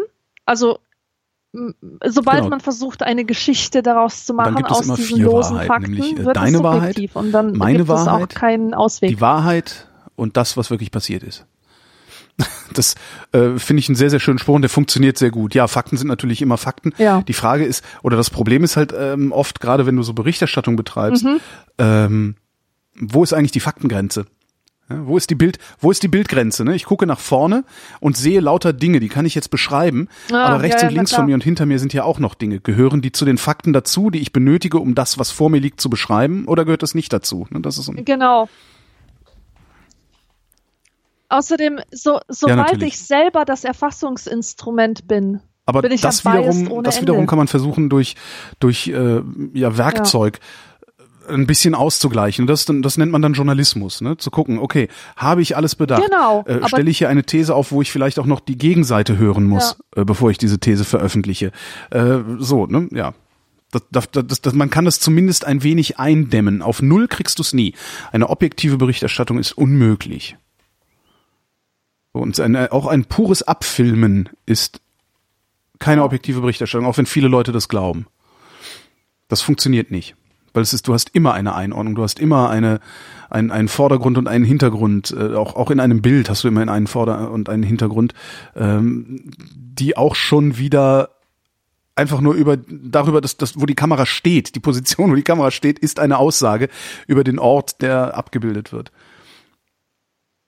Der ist auch ein Fass ohne Boden. Christoph schreibt, ich bin gerade mit einem Freund durch Irland unterwegs äh, und wir haben und habe für unsere Reise CDs mit lustigen, teils nervigen Songs zusammengestellt. Welche Songs dürfen auf eurer CD nicht fehlen? Oh ja. Das Mixtape. Bei uns ist es ja Blümchen. Wir hören immer, wirklich, wenn, wenn so, wenn wir so unterwegs sind, mehr, mehrstündige Fahrt oder so, legen wir immer das Album Herzfrequenz von Blümchen auf. Das ist einfach nur geil. Das ist ein super Album, was ist top produziert. Es macht Spaß ohne Ende. Probiert es aus. Wirklich einfach nur geil. Ähm, ich überlege gerade, was würde denn. Es- es wird ich mache sowas nicht. Äh, ich, ich, ich, ich habe kein, ich, ich habe kein Mixtape, ich kenne kein Mix. Also was würde ich denn, wenn ich sagen würde, irgendwie lustige, eher, eher peinliche Musik? Ich glaube, ich würde einfach mal gucken, ob ich diese 80er Jahre Sampler noch irgendwo habe. Wo so Pet Shop Boys drauf sind und sowas. Weißt du, ein Freund von mir erzählte neulich, boah, ich war auf dem Pet Shop Boys Konzert, da ist mir erstmal aufgefallen, das ist ja, Mhm. Ja. nichts anderes als Helene Fischer, nur auf Englisch. Und er hat recht. Das ist nichts anderes. Das ne? Ah, hart. Überleg dir mal, ne? Mhm. Überleg dir so Arrangement, Melodien, Inhalte. Go West. Hm? Hm? Hm? Ja, Go West ist der perfekte Ja, also Song, bei mir um wären's, glaub ich, wirklich diese äh, 80er Jahre Dinge, daran aber ich- aufzuzeigen, ja. ja. ich auch das mache ich eigentlich nur sehr ungern. Also mir ist auch meine Zeit und mein Gehirn viel zu schade, um schlechte Musik zu hören.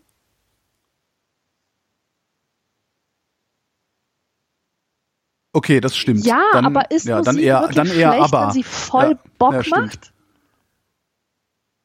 Also ich bin, ich bin nicht in der Lage, wirklich mich Ja, okay, äh, da zu hast du recht. Ja, über ja, ja, ja. Blümchen, Ja, wenn stimmt. diese Musik uns so viel Nee, dann, dann Freude ist es eher so, aber. Ja, Udo Jürgens finde ich auch noch gut. Ja. Ich höre jetzt auf damit, das ist ja furchtbar. Frage von Andrea. Wie geht ihr vor und wie haltet ihr euch motiviert, wenn ihr euch selbst neue Fertigkeiten beibringt? Wann habe ich mir denn das letzte Mal eine neue Fertigkeit beigebracht? Boah, wann hast du dir denn das letzte Mal eine neue Fertigkeit Hm. beigebracht? Naja, ich kann, ich kann, ich kann zum Beispiel, das ist Was halt die kann Frage. Ich kann Fahrräder schrauben. Das konnte ich vor fünf Jahren noch beibringen? nicht. Ein Instrument Aber- erlernen, eine neue Aber das, Sprache lernen. das passiert halt so. Es ist halt so eine, genau, es ist halt so eine Notwendigkeit. Oh Aha. scheiße, Reifen kaputt. Oh scheiße, Bremsen kaputt. Oh scheiße, Tretlager knackt. halt, Weißt du, gell? dann musst du halt irgendwas machen und dann machst du das halt. Aber so richtig eine neue Fertigkeit, äh, wüsste ich jetzt auch nicht.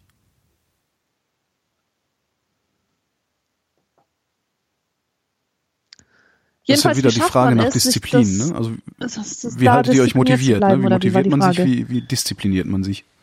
Ja, wie ihr euch motiviert, genau.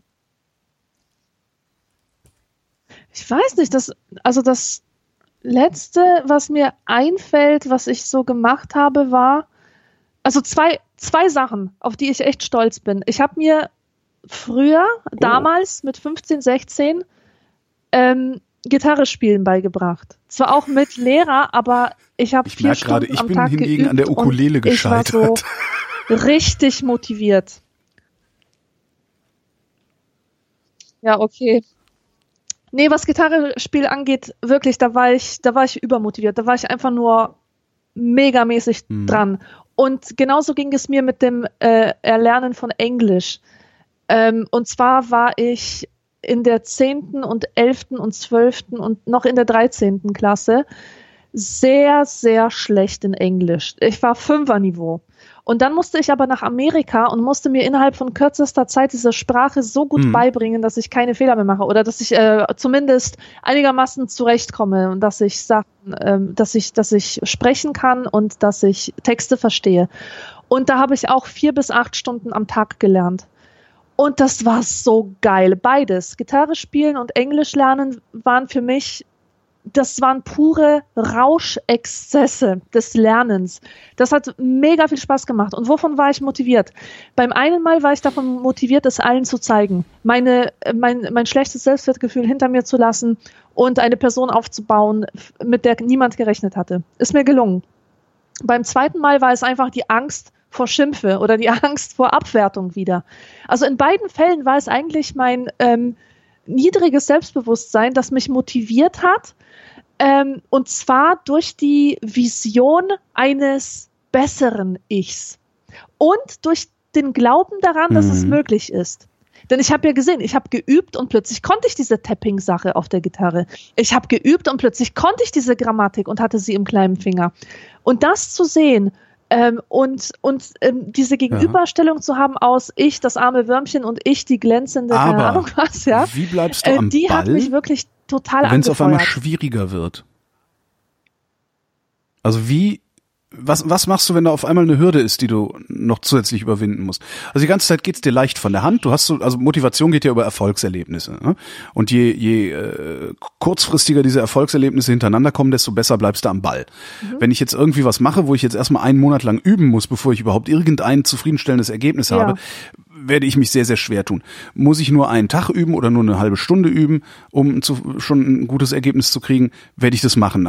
Schaffe ich das also praktisch meinen, meinen Erfolg äh, in äh, möglichst kleine Einheiten zu verpacken und zu verfolgen, äh, dann, dann bleibe ich auch am Ball. Aber irgendwann mittendrin bleibt man ja gerne auch mal stecken und dann gibt's eine Hürde und über die kommt man nur sehr schwer drüber. Wie machst du es, dass du trotzdem über die Hürde gehst? Das ist das, was ich zum Beispiel nicht verstehe.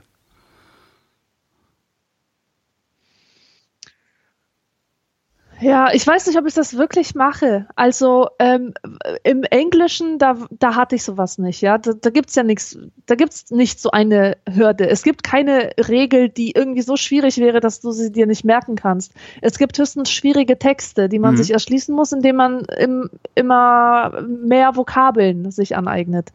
Ähm, bei der Gitarre gab es schon Momente, die ich schwierig fand.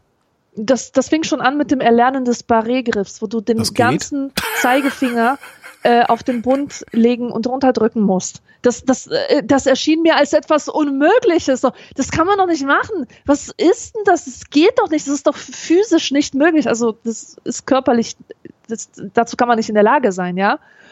Das habe ich dann aber eine ganze Woche lang geübt und das immer so weitergemacht, bis es dann schließlich ging. Und das war gut. Aber ich muss dann irgendwo an einer weiteren Schwierigkeit gescheitert sein. Auch beim Zeichnen. Warum habe ich aufgehört? Weil ich dieses Architekturzeichnen nicht hinbekommen habe. Das hat mich so dermaßen demotiviert, wie ich plötzlich von einer Eins in Kunst auf eine Vier runterrutschen konnte, dass ich einfach aufgehört habe zu zeichnen. Also ich weiß nicht, ob ich so gut bin in diesen Ja. Mh, Hürden überwinden. Also ich bin da, glaube ich, der falsche Ich halt leider auch nicht. Ansprechpartner. Also in der mich- Theorie kenne ich das, kenne ich da vieles, ich da aber richtige das nutzt ja nichts. Also es nutzt ja nichts zu wissen, wie man es macht. Man muss es dann halt auch machen. Aber wie, das ist halt auch so ein Ding. Wie raffe ich mich auf? Ja, wa- wie, wie mache ich den ersten Schritt? So, das sind so diese, dann kann man natürlich sagen, ja, mach ihn halt einfach. Aber, ne? also wie gehe ich mit meinem inneren Schweinehund idealerweise um, sodass er mich nicht die ganze Zeit blockiert, was er ja tut. Weil er ja dazu da ist, mir Aufwand zu vermeiden. Tja. Ja. Ja. Äh, Frage von Stefan. Warum lassen Menschen einen Anstandsrest von Süßigkeiten oder sonstigem Essen übrig? Machen das alle? Ist das angeboren? Was soll man davon halten? Ja, kennst du das? Wenn auf dem Teller dann so ein bisschen noch drauf ist. Ich, Anstandsrest. ich finde das gut, weil ich äh, Äh, bin ja derjenige, ja. der immer fragt, essen Sie das noch? ja. Aber ja, warum machen die das?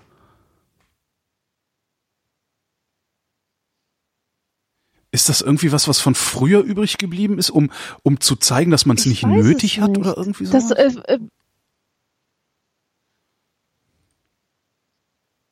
mh, also man nimmt Warum irgendwie, glaube ich, nicht den letzten, das letzte Bonbon aus der ja, und dann nimmt der Schale. andere es mir weg. Weil man nimmt es damit irgendjemandem weg.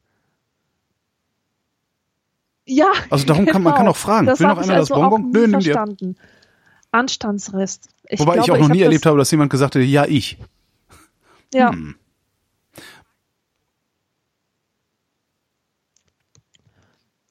Die meisten Leute, die ich kenne, haben eigentlich ein Problem damit, irgendeinen Rest auf dem Teller zu lassen, weil es eben nicht Mhm. anst- anständig ist, sondern Das ganz im Gegenteil unanständig. Ist doch Stück deinen Kuchen Teller leer. stehen. Aber ich finde die Begründung eigentlich ganz gut. Wenn das letzte Stück Kuchen stehen bleibt, hat man es niemandem weggenommen. Oder vielleicht ist es auch einfach nur, damit das Personal in der Küche, Ja, kann ja ja. sein, dass es so alt ist, damit das Personal in der Küche auch noch was von dem geilen Essen abkriegt.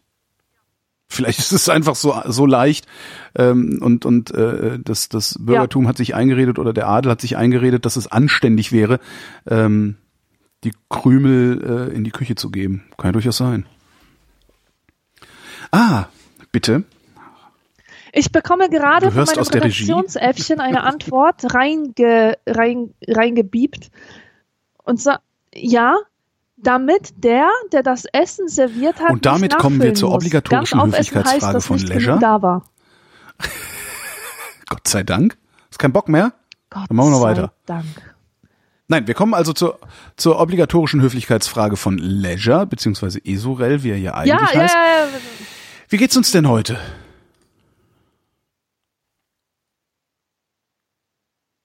Da, Super Das war's schon? Weiß ja, wenn es dir super geht. Ja, das ist doch super. Ja, mir geht's auch gut.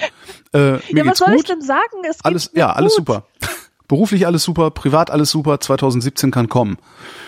Also ist äh, ja. Stimmt, wir, wir, wir genau. Ja, wir sehen uns wahrscheinlich nicht mehr. Also wir hören uns auf jeden Fall nicht mehr vor dem neuen Jahr. Oh, ein Deswegen Gewinnspiel. an alle frohe Weihnachten. Und ich habe ein Gewinnspiel noch. Und zwar, also das, da dürfen jetzt nur die Leute machen, mitmachen, also was heißt Wieso? dürfen, die haben das Glück mitzumachen, Ach so. die diese Sendung live hören. Soll ich das dann Und- wegschneiden und, nachher ähm, oder so, ist das und, einfach nur? ähm, Nee, wir lassen das dran, damit alle anderen sich denken so Scheiße. Also, okay.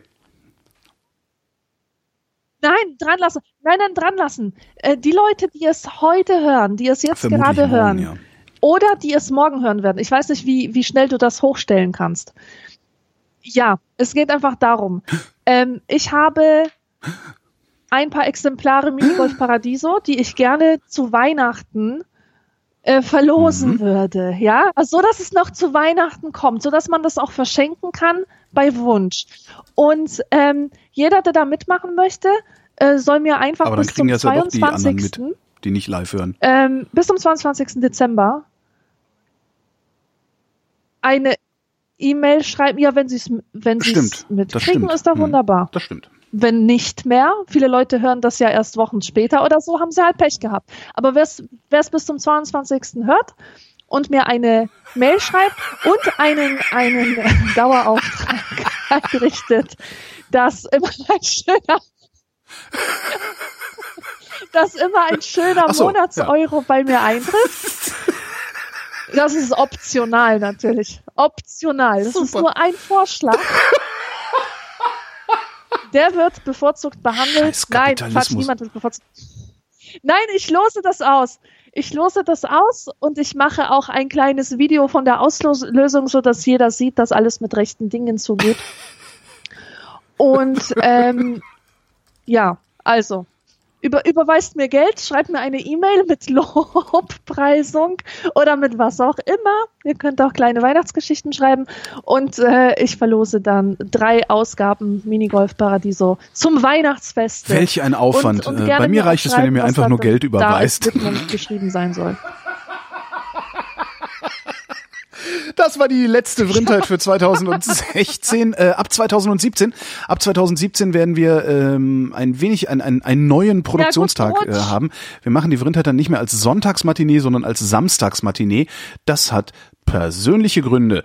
Ähm, Punkt. Also ab nächstem Jahr dann immer samstags. Äh, die Ankündigungen findet ihr, wenn ihr den Live-Kalender auf rind.de abonniert äh, oder gelegentlich mal fragt. Das war die Vrindheit. Tschüss.